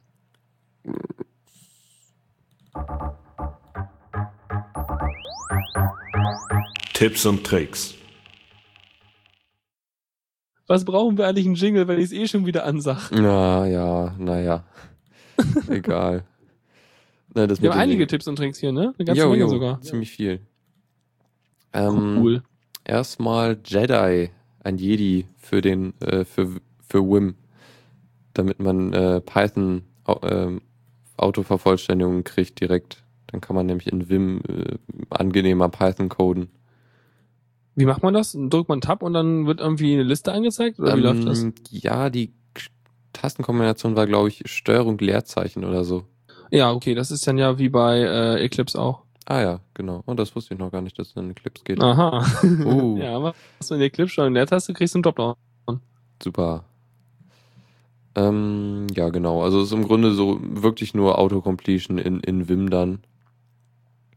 Mhm. Ist auch nicht so ganz fertig, es sind jetzt irgendwie Beta-Phase von dem Ding. Aber es vervollständigt hier halt so Bibliotheken und äh, Kommandos und so. Also gerade bei den Bibliotheken ist es halt sehr, sehr schön. Weil die will man Ja. eigentlich nicht immer voll ausschreiben. Wobei ich natürlich äh, vermute, also ich weiß, ich benutze Vim auf, gerade wenn ich mit SSH irgendwie auf dem Server bin, schon ganz gerne zum Editieren, wenn man einfach so Sachen machen kann wie 3DD, um drei Zeilen zu löschen, beginnt ab der aktuellen und nach unten und solche Sachen. Und man kann eine ganze Menge machen, gerade mit solchen, sag ich mal, Makrokommandos, wo du batchmäßig ganz viele Sachen ausführst. Aber sowas wie so Assisted Coding, so mit solchen Autocompletion und sowas, hm, weiß ich nicht sowas gehört für mich irgendwie mehr in eine GUI-Applikation mit richtiger Grafik so. Weil dann hast du da die Möglichkeiten, dass du irgendwie was bunt machst, kannst du da natürlich auch, aber dass du halt noch so Fenster drüber legst, die dir irgendwelche Auswahlmöglichkeiten geben, wie du es jetzt gemeint hast oder so. Also Ja. ich glaube, in so Konsolengrafik sieht das eher schwierig aus, oder? Ich fand's eigentlich, es sieht okay aus, wenn du dir mal die, den, das Ding auf GitHub anzeigst, äh, ansiehst, das ist halt wirklich eigentlich nur minima, sehr mi- minimalistisch. Finde ich Ach so, eigentlich okay. okay. Also es erweitert das Es halt ein es- bisschen. Also wenn man es mal beschreiben will, das tut, als wäre, als wäre es ein, äh, ein äh, na, wie heißt das? Kontextlog. Also es, es macht eine farblich hervorgehobene gehobene Area äh, drüber oder drunter, je nachdem, wo du mit dem Cursor bist und blendet da halt die Optionen ein, die du da mit Steuerung Leertaste wahrscheinlich Genau. oder Enter dann äh, ja automatisch einfügen lassen kannst. Ja, also ich werde es jetzt, ich werde wahrscheinlich in der nächsten Zeit mal ein bisschen mehr Python-Projekte machen und dann werde ich es mal Mach mal. ausprobieren. Mhm. Übrigens ein Tipp von Tante auf Twitter flog das irgendwann vorbei. Ja, ja, Fand der gute. Tinte. Joa. Sehr schön. Gut, dann Ja. habe ich hatte, hatte dann nicht, hat, war das nicht über diese, äh, ähm, diese, diese, diese einen tollen Bash-Guru-Account da gekommen und der sich wiederum bei Tante bedankt hatte? hier äh, Climatic Ja, ja. Kann Weiß sein. nicht. Der hatte letztens auch irgendwas, wo er meinte, äh, äh, danke, Tante. Aber keine Ahnung, fiel mir gerade nur so ein, aber war nur so ein. Oh, oh nee, das Egal. war glaube ich das nächste hier. Äh, hier im Python. Einzeiler, äh, Ja, ja, Python ja. Kommando Einzeiler. Ähm, was jetzt ziemlich, also es ist recht spezifisch auf so Sachen, also wenn man jetzt so Sa äh, Programme die, äh, entwickelt, die irgendwie auf so Web-Server-Dienste zugreifen wollen, irgendwie einen HTTP-Server und oder irgendwie CGI benutzen oder XML-RPC, was ich jetzt nicht genau weiß, was das ist. Das, also, kann ich dir übersetzen, wenn du willst, ne? XML kennst du? Klar, ja. die Extendable Markup Language. Ähm, und äh, RPC ist der Remote Procedure Call. Das heißt, im Prinzip ist es einfach nur eine Fernbedienung, wo du so mit X auf, mit XML notiert irgendwie äh, so ja Funktionen aufrufst und Sachen abfragst, so ein ganzen Kram. Und das ist zum Beispiel, du auch ähm, dein Transmission äh, von einer GUI aus steuern kannst und so ein Krams. Ah ja, genau, das ist schick.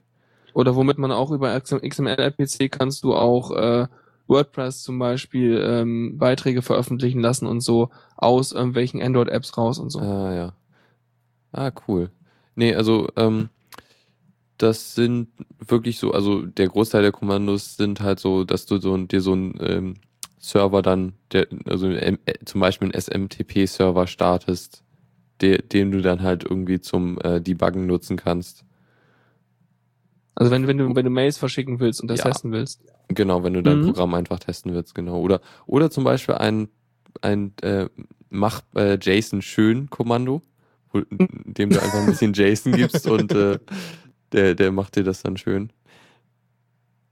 Ja, Ja, und einer da ist dabei, der Simple HTTP Server, den habe ich auch schon öfter benutzt, oh ja. weil ich nämlich einfach das, ich wollte einfach was haben, dass ich in meinem äh, Dingens rechtsklicken kann und sagen kann, mach mal schnell eben einen Webserver, der lokal in diesem Verzeichnis äh, sein Root hat, weil ich einfach auf mein damals, als ich noch kein äh, egal, wenn ich mal ganz schnell was auf mein Handy haben wollte übers Netzwerk, dann habe ich auf meinem großen Rechner einfach das aufgemacht, hatte einen Bookmark im Handy und konnte mir dann aus den Dateien quasi auf dem Handy was auswählen, die mir der Server äh, Verzeichnisding da angezeigt hat. Mhm. Ja, habe ich auch schon mehrmals benutzt. Das ist super praktisch. Ja, manchmal geht's gut, manchmal hatte mein Handy aber Probleme damit, dass irgendwie der Simple HTTP-Server nicht so ganz ausführlich war, was die Header angeht und dementsprechend irgendwie da keine Größe mitgeliefert hat oder irgendwas, Okay. so dass mein Handy immer meinte, jedes Mal nach dem Download meinte Download fehlgeschlagen, weil es Ja. irgendwas nicht richtig validieren konnte. Da Aber nicht so geil. würde ich eventuell dann auch die Python 3 Implementierung von dem äh, Simple HTTP Server äh, nehmen. Ich weiß jetzt nicht mehr, der, das Kommando ändert sich dadurch ein bisschen. Aber irgendwie, keine Ahnung, ob der vielleicht Mein, besser läuft. das besser? Ja, Cool. also ich, ich benutze den jetzt aktuell, um Sachen zu machen. Also ich mache es mittlerweile andersrum. Ich habe mittlerweile einen, äh, einen FTP-Server auf meinem Handy, Ach, den ich dann ja. einfach in dem Moment aufmache und dann äh, kann ich da ganz bequem vom Rechner aus Sachen hinschieben, Sachen runterschieben und so.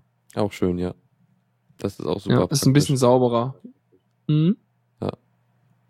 Gut, dann, dann wären wir auch damit durch. Schöne Kommando, Python-Tipps. Ähm, dann hat hier Dennis, das waren glaube ich zwei Tipps von Dennis, und zwar im Grunde zwei Diaspora-Beiträge von dir ursprünglich. Äh, Ja, ich war mal wieder zu blöd und habe nachgefragt, weil ich äh, dachte, dass alle anderen mehr Ahnung haben als ich und das stellte sich auch als wahr heraus. mhm. Ja, ja. also und zwar wollte ich wissen, ich hatte, äh, das ging noch wieder genau um meine Raspberry Pi Geschichte, was ich ja damals uploaden wollte. Und ähm, das Problem ist, also man kann Bandbreite äh, drosseln mit Tickle. Ich glaube, das Trickle meine ich. Nicht Mhm. Tickle, ha, kitzel mal das Programm. Hihi. Nein, äh, Trickle, das glaube, das hatten wir auch schon mal irgendwann als Kommando, ne? ja, das hatten wir mal. Ja, ja, genau, als mir nämlich das auch wiederum von Supertux empfohlen wurde damals. Und zwar Trickle geht ja prinzipiell ganz okay, aber wohl nicht für den Midori Browser. Das ist der einzige Browser, den ich benutze auf dem Raspberry Pi, weil der so wenig RAM hat und der andere Kram will einfach nicht äh, runterladen. Der war nicht im Repository und deswegen dachte ich mir so, na gut, ist auch egal. Auf jeden Fall, äh, ja. Und das ging nicht, das Trickle-Zeug. Also dachte ich mir, na gut, wenn du schon nicht, also Trickle arbeitet sonst so, du sagst dann irgendwie Trickle, sagst irgendwie den, das Kommando-Ding, äh, sagst du irgendwie Strich U und dann irgendwie 20 und dann äh, begrenzt er den Upload von dem Programm. Also danach gibst du den Dateinamen an, also machst du dann Trickle, Strich U, da Programmname, dann begrenzt er den Traffic von dem Programm, das wiederum über Trickle gestartet wird, auf diese Menge. Tut's, das tut's, indem es halt sich an bestimmte äh, Library-Aufrufe dranhängt und sozusagen wie so eine kleine, wie so, wie so eine kapselnde Funktion drumherum arbeitet und dann halt ein bisschen dazwischen äh, greift und so ein paar Pakete halt irgendwie verlangsamt und so. Mhm. Und ähm, bei Midori klappt das halt, halt irgendwie nicht. Dann äh, musst du vielleicht gezielt auf dem ganzen Raspberry Pi den Port 80 Traffic irgendwie verlangsamen und hab nach einer Lösung gesucht, wie man das irgendwie mit irgendwelchen Firewalls, mit irgendwelchen äh, Dis, irgendwelchen Quota, Dis-Geschichten, irgendwelchen solchen Sachen löst. Bin letztendlich aber nicht wirklich weit gekommen. Es waren ein paar, paar coole Tutorials äh, gelistet, die man sich echt mal einlesen kann. Aber ich glaube, um damit sich mit auseinanderzusetzen, muss man wirklich so ein bisschen mehr sich in die ganze Netzwerkgeschichte einarbeiten und ein bisschen besser verstehen, wie diese ganze Geschichte da eigentlich mit dem TCP und den Sachen in dem Kernel, wie die Pakete gemanagt werden und so sich verhält. Weil ansonsten, ja, ist halt nicht, ist halt nicht so eine, so eine einzeilige Lösung.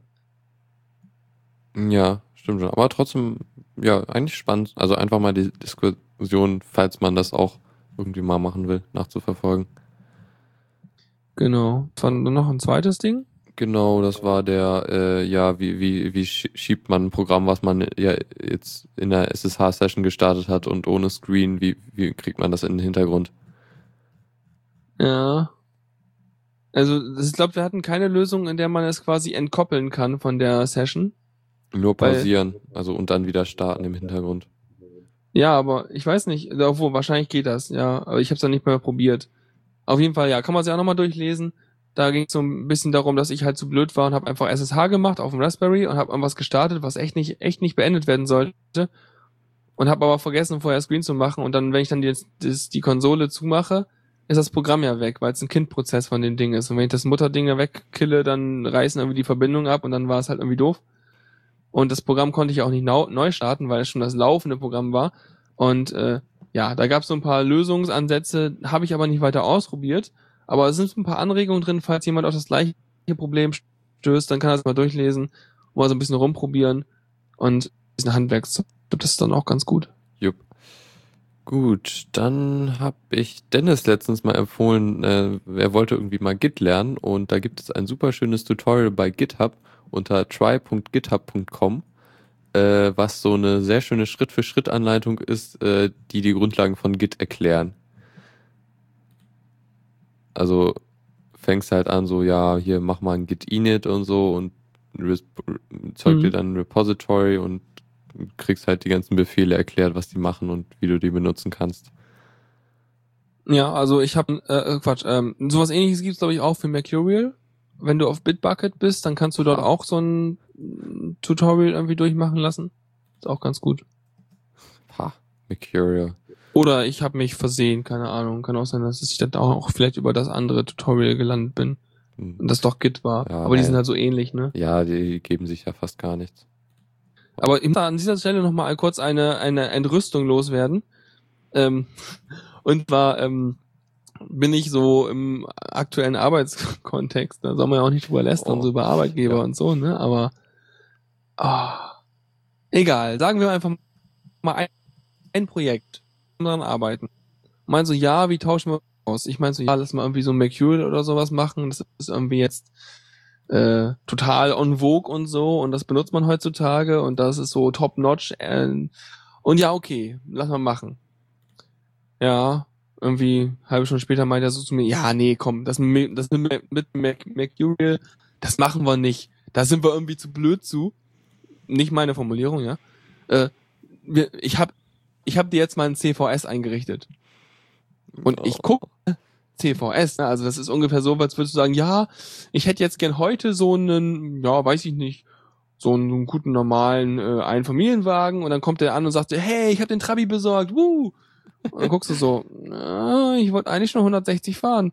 Ja, und ähm, also es war furchtbar, weil du hast, wenn du die Historie zurückgehst, dann hast du ja Mercurial und äh, Git, ein paar kommerziell wie Bazaar und Bitkeeper oder sowas. Das sind ja alles so ähm, verteilte Versionskontrollsysteme, wo man halt Mhm. eben die das komplette Repository bei sich auch nochmal gespiegelt hat und eigentlich alle Teilnehmer sozusagen gleichwertig sind. Du hast Server-Clients und alle haben quasi ein Tree und können sich miteinander austauschen, wenn man möchte. Und dann hast du halt darunter sozusagen, also älter ist halt SVN und noch so ein paar andere, die ich jetzt aber nicht im Kopf habe, aber vor allem SVN, was auch Server, Server-Client basiert ist, aber schon mal relativ nutzerfreundlich. Relativ. Versucht da mal ein paar Branches zu mergen. Viel Spaß. Ähm, und davor, also 1989 oder irgendwas entwickelt, ist CVS, wo es die letzte stabile Version 2008 gab, laut Wikipedia mal wieder. Und äh, ich dachte echt so, hallo, ja, lass uns alte Software benutzen. Und dann hat er da irgendwie am rumkonfigurieren gewesen, um meinen Account zu machen. Das war unter Windows ein äh, Terminal. Und in diesem Terminal stand irgendwie weiße Schrift auf blauem Text. Und dann hat er da irgendwie in solchen Zeichenkolonnen irgendwie rumeditiert. Und ich dachte mir auch so, das tut doch weh. Naja, aber wenn er meint. Also ich fand, da, ist hier, da war ich jedenfalls irgendwie stark getroffen. Das hat mich jetzt irgendwie echt traumatisiert, dass Leute solche Software noch benutzen. Das ist Und das vor allem schlimm. für neue Projekte, ja. Wenn Ja. man jetzt ein Projekt hat, was irgendwie von damals ist, nach dem Motto, ja, ich habe unsere, was weiß ich, äh, ähm, Archite Architektursoftware von damals, die unter Windows 95 läuft, die verwalten wir im CVS. Könnte ich noch verstehen. Aber nicht als aktuelles Ding. Ja. Ah. Ja, es ist echt Ja. schlimm. Schmerzen, die Schmerzen. Schmerzen. Schmerzen. ähm, weniger Schmerzen haben wir wahrscheinlich weiter hier, ne? Okay. Jetzt, jetzt wird's wieder angenehmer bei dir in den nächsten äh, Tipps und Tricks, oder? Ja. Ähm, genau, wo waren wir? Git haben wir jetzt durch. Ah ja, genau, noch zu Git. Äh, das war, ich meine, das war Superdux, der es empfohlen hat. Das ist nämlich das Git Cheat Sheet, äh, was aber ein ziemlich cooles äh, Sheet ist, weil äh, es nämlich dynamisch ist. Du hast da so so so Reihen von äh, irgendwie so verschiedene Ebenen von Git und dann kannst du auf eine Ebene klicken und der zeigt dir an die Kommandos, die du da auf dieser Ebene so machen kannst und wohin die, dich diese Kommandos führen. Also äh, hier irgendwie vom Upstream Repository gibt's halt den, äh, wird's ins Local, in den Workspace gehen zum Beispiel, dann, dann geht so ein Pfeil vom Upstream Repository äh, mit, zum Workspace mit dem Clone-Befehl oder Pull oder so. Und es ist im Grunde so eine sehr schick gemachte Übersicht über die ganzen Git-Befehle, die man so brauchen kann. Ach cool, dann verstehst du auch die Zusammenhänge zwischen den verschiedenen Orten, an denen sich dein Code oder deine Revision befinden können, ne? Genau, ja. Ja, das finde ich gut. Muss man JavaScript für anmachen und dann wird's lustig bunt. Yep, so sieht's aus. Cool. Mensch, dann verstehe ich das ja sogar mal. Mhm. Das ist voll gut. Gar nicht so doll befasst. Ich bin ja so seit irgendwie dem, seit, seit Jahren halt in diesem Mercurial drin, seitdem wir unsere Projektgruppe gemacht haben und benutze das eigentlich total gerne und ausführlich und habe mich noch nie mit was anderem beschäftigt. Dann hast du immer so diese Hardcore-Leute, die sind so ein bisschen so, fühlen sich als was Besseres, ja, und benutzen dann Git und schimpfen auf alles andere. Und dann denke ich mir immer so, nee, komm, bei Mercurial, das ist auf Python basierend, das läuft wenigstens überall, aber ist bei Git mittlerweile, glaube ich, auch so. Ja, Früher war es irgendwie so Linux-only, habe ich das Gefühl gehabt. kann sein, aber das hat sich jetzt wahrscheinlich auch Ist nur so ein Gerücht, ne? Da will ich mal wieder ganz hart kritisiert werden im Chat. Dass ich bin ja so provokant mit meinen Aussagen, ne? Mhm. Nee, ich finde, Ja. keine Ahnung, ich habe jetzt auch mit Git angefangen und werde das weiter benutzen, aber das finde ich auch cool, weil Linus Torvalds das ursprünglich auch angefangen hat. Ja, so ein Personenkult habe ich ja gar nichts für. nein. Aber äh, Also, ich, ich, auf jeden ich Fall mag- ist es gut, wenn man alles benutzen kann. Also ich werde mir Git auch noch Das stimmt. Einfach um damit umgehen zu können, weil letztendlich hast du nicht immer den Luxus auswählen, mit welchem, äh, mit welcher Version Software du jetzt arbeiten wirst für irgendeine Software. ja, genau. Und so viel tut sich das auch nicht. Die Kommandos sind etwas anders. Und Ja, aber die Idee ist die gleiche. Ja, genau. Gut, dann jetzt sind wir fertig mit Git und ich habe noch ein Tool. Ah ja, das war wieder ein Tipp von Tante. Und zwar ähm, kann man sein Browserprofil, also irgendwie der .mozilla-Ordner in seinem Home-Verzeichnis im Grunde, äh, da gibt's einen äh, Daemon, der Profile Sync Daemon, der das Browserprofil von verschiedenen Browsern in den RAM verlegt und Mhm. dadurch dann die Geschwindigkeit des Browsers erhöht. Damit Äh, er schneller irgendwelche Lookups machen kann zu genau. Favoriten oder History Completion und so ein Kram. Genauso. Mhm. Wobei ich schon sagen muss, ich habe bei meinem Profil mir schon auf SSD und das äh, einiges. Ja, kann ich mir auch vorstellen. Also dann wird's wahrscheinlich nicht so viel bringen, aber halt so mit mit einer normalen Platte, da wird das noch beschleunigt. ich brauche mehr mal. RAM vor allem. Mhm. 4 Gigabyte, zu, zu wenig. Mimimi. Ja. Ja. Aber ich habe den der Unterschied zwischen Fe äh, Profil auf Festplatte und Profil auf SSD. Aber hallo, ja. Das war Ja. krass, als ich mein, mein, mein Home-Verzeichnis bei mir auf dem Rechner noch auf der Festplatte hatte, mein Betriebssystem aber auf der SSD. Da hast du aber das Problem gehabt, dass die Programme trotzdem noch alle langsam waren, weil die die ganzen Einstellungen von der Festplatte laden mussten. Und äh, also wenn da jemand irgendwie was mit Geschwindigkeiten zu tun hat, dann äh, packt einfach alles auf der SSD, was jetzt nicht irgendwie große Mediendateien sind oder so. Und dann seid ihr glücklich. Ja. Also genau. Also, mein Profil ist auch etwas groß geworden. Also ich weiß nicht, woher die 200 Megabyte herkommen. Da kann ich dir wieder mal ein Programm empfehlen.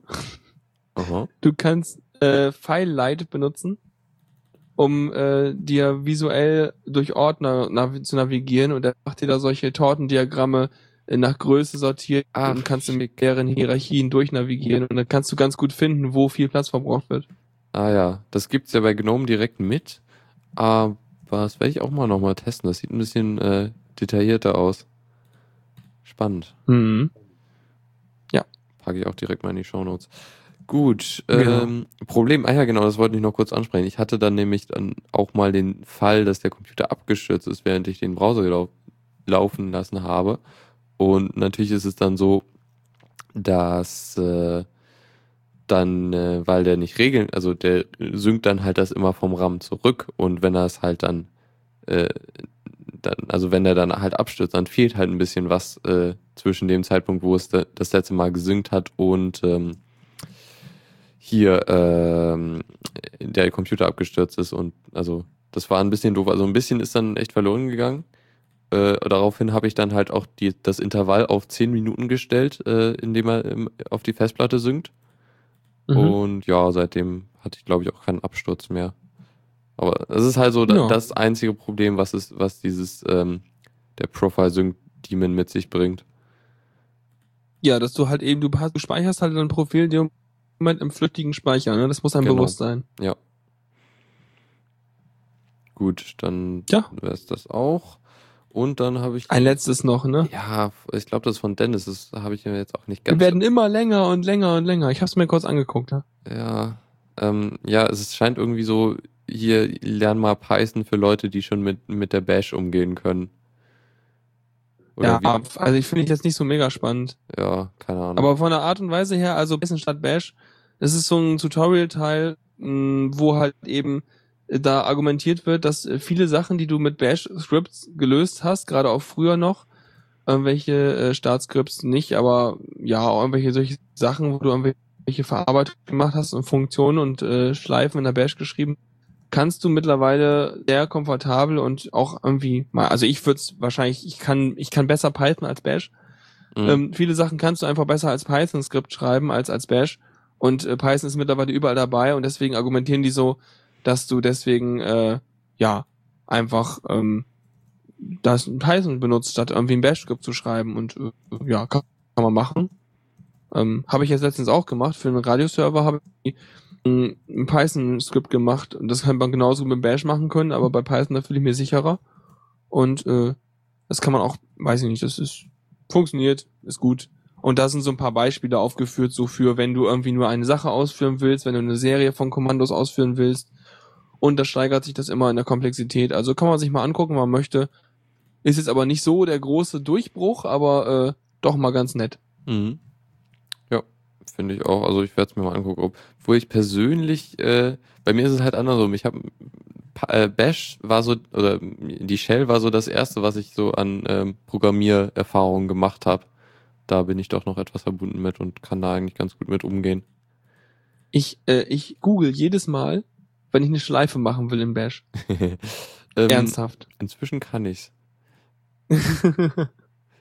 ah, richtig schlimm. Also Sachen so, ja, oh, oh, Dollar eins, Dollar zwei, ah, guck mal, das funktioniert ja. Also dann bin ich noch ein bisschen verwirrt manchmal. Aber Mhm. so Und langsam, Donner- weil ich meine, Schleifen brauchst du auch ständig, aber äh, die Schleife brauche ich auch einfach oftmals für sowas wie, hm, ich habe ganz viele FLAC-Dateien und will die jetzt in OGG umwandeln. Okay, Mhm. for Loop über alle Dateien von hier, Sternchen.FLAC und dann FFmpeg, Input, Codec, bla bla bla, Output, fertig. Aber so Sachen wie String-Ersetzung habe ich heute auch erstmal gegoogelt, dass du irgendwie Dollar, geschweifte Klammer, Stringname, slash, was, slash, womit dazu machst, um halt irgendwie Sachen zu ersetzen. Also ein, Werde ich jetzt auch, also noch nicht mal mit äh, hier mit ähm, mit Set, also wo du dann nee, wirklich, nee, brauchst du nicht. also keine Re keine wirklichen regulären Ausdrücke und so Geschichten. Nee, so kompliziert wollte ich es gar nicht haben. Ja.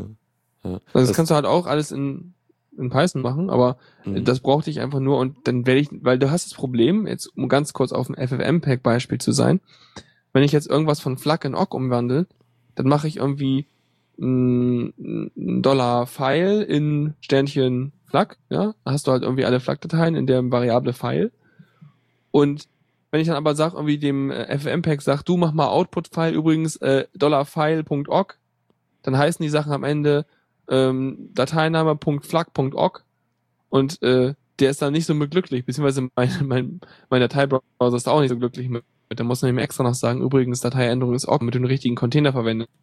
Und dann könnte ich jetzt einfach mit solchen einfachen String-Ersetzungen könnte ich sagen, übrigens, ne, ersetz mal Flag mit org. Fertig. Ja, egal. Ja, genau. Spezialproblem. Mhm. Ja, schön fand ich auch, also die Vor das Tolle an der Bash ist halt, du kannst halt auch so Sachen wie eine Vorschleife in einem Kommando machen. Du meinst in einer, in einer Zeile oder in was? einer Zeile, ja, im Grunde. Ja, genau, das meine ich. Also wenn du halt so, ein, so eine For-Loop über einen Befehl über mehrere Dateien machen willst, dann brauchst du nicht extra ein Bash-Skript schreiben, sondern kannst es einfach in, in die Kommandozeile tippen. Richtig. Ja, das ist, das ist, das ist richtig. Das Problem, ja, ja, ja, ja, ja, da, auf jeden Fall. Also für solche kleinen Sachen ist Bash noch wesentlich besser. Du kannst halt nicht in eine Zeile alles quetschen bei Python, weil halt eben da Einrückungen semantisch sind und du kein äh, äh, Zeilenendzeichen hast. Ja. Außer dem Enter. genau. Gut. So, ich glaube, sind Ja, wir durch, weiß. Ja, wir ich sind muss durch. gleich nochmal meine, meine Handyhülle föhnen, die ist immer noch nass. Das, äh, und wir haben jetzt, wie viel war das? Eine Stunde 40 Minuten. Das ist Wir werden immer länger, ne? Ja. Vor allem haben wir kein Limit inzwischen. Ja, das, das, das wird sich wieder einstellen. Dann müssen wir wieder das hier auf die Hälfte runterkürzen hier, Ja, was die Punkte angeht. Schade Ich hoffe, wir haben euch eigentlich. nicht gelangweilt. Also, hm? Hoffe ich, ich auch. hoffe, es war nicht. spannend. Ja. I. Deus, Deus kennt Leute, die bevorzugen Pearl. Äh, Pearl. Nee. Wie war das noch letztens irgendwie so, wenn du irgendwie Leute random oder Affen random auf Tastaturen hacken lässt? Dann kommt irgendwie in einem Promille der Fälle irgendwie kommt dann äh, Java-Programm raus und in den Rest, Rest der Fälle kommt ein Perl-Programm raus. schön. Oder auch schön, also beim, weißt du noch, beim Jeopardy jetzt, beim 29 Ja, ja, ja. da gab's auch Das- so Pearl. Der Expressions. Goatsy Operator. Mhm. Ja, war Aber auch gut. Da habe ich nichts verstanden, aber muss man vielleicht auch nicht unbedingt. Ja, ma- macht nix. Das kommt noch. Irgendwann guckst du dir das an und denkst dir, naja, ist doch klar. Stimmt. Aber ich ja. glaube, sowas guckt man sich einfach nicht normal an, glaube ich. Mm, Okay. Gut, Gut. dann äh, schließen wir hiermit die äh, etwas lang gewordene Runde. Äh, wünschen euch noch einen guten Abend. Vielen Dank fürs Zuhören und äh, bis demnächst. Ja, ich hoffe, es hat euch gefallen. Jo. Tschüss. Genau. Mitschnitt kommt dann morgen oder so. Gut, bis dann. Vielen Dank fürs Zuhören. Die Shownotes findet ihr auf theradio.cc zusammen mit dem Mitschnitt und dem RSS-Feed der Sendung. Solltet ihr Ideen oder Themen für uns haben, dann schreibt uns einfach an kommentar at theradio.cc. Wir freuen uns immer über konstruktive Kritik zur Sendung. Bis in einer Woche.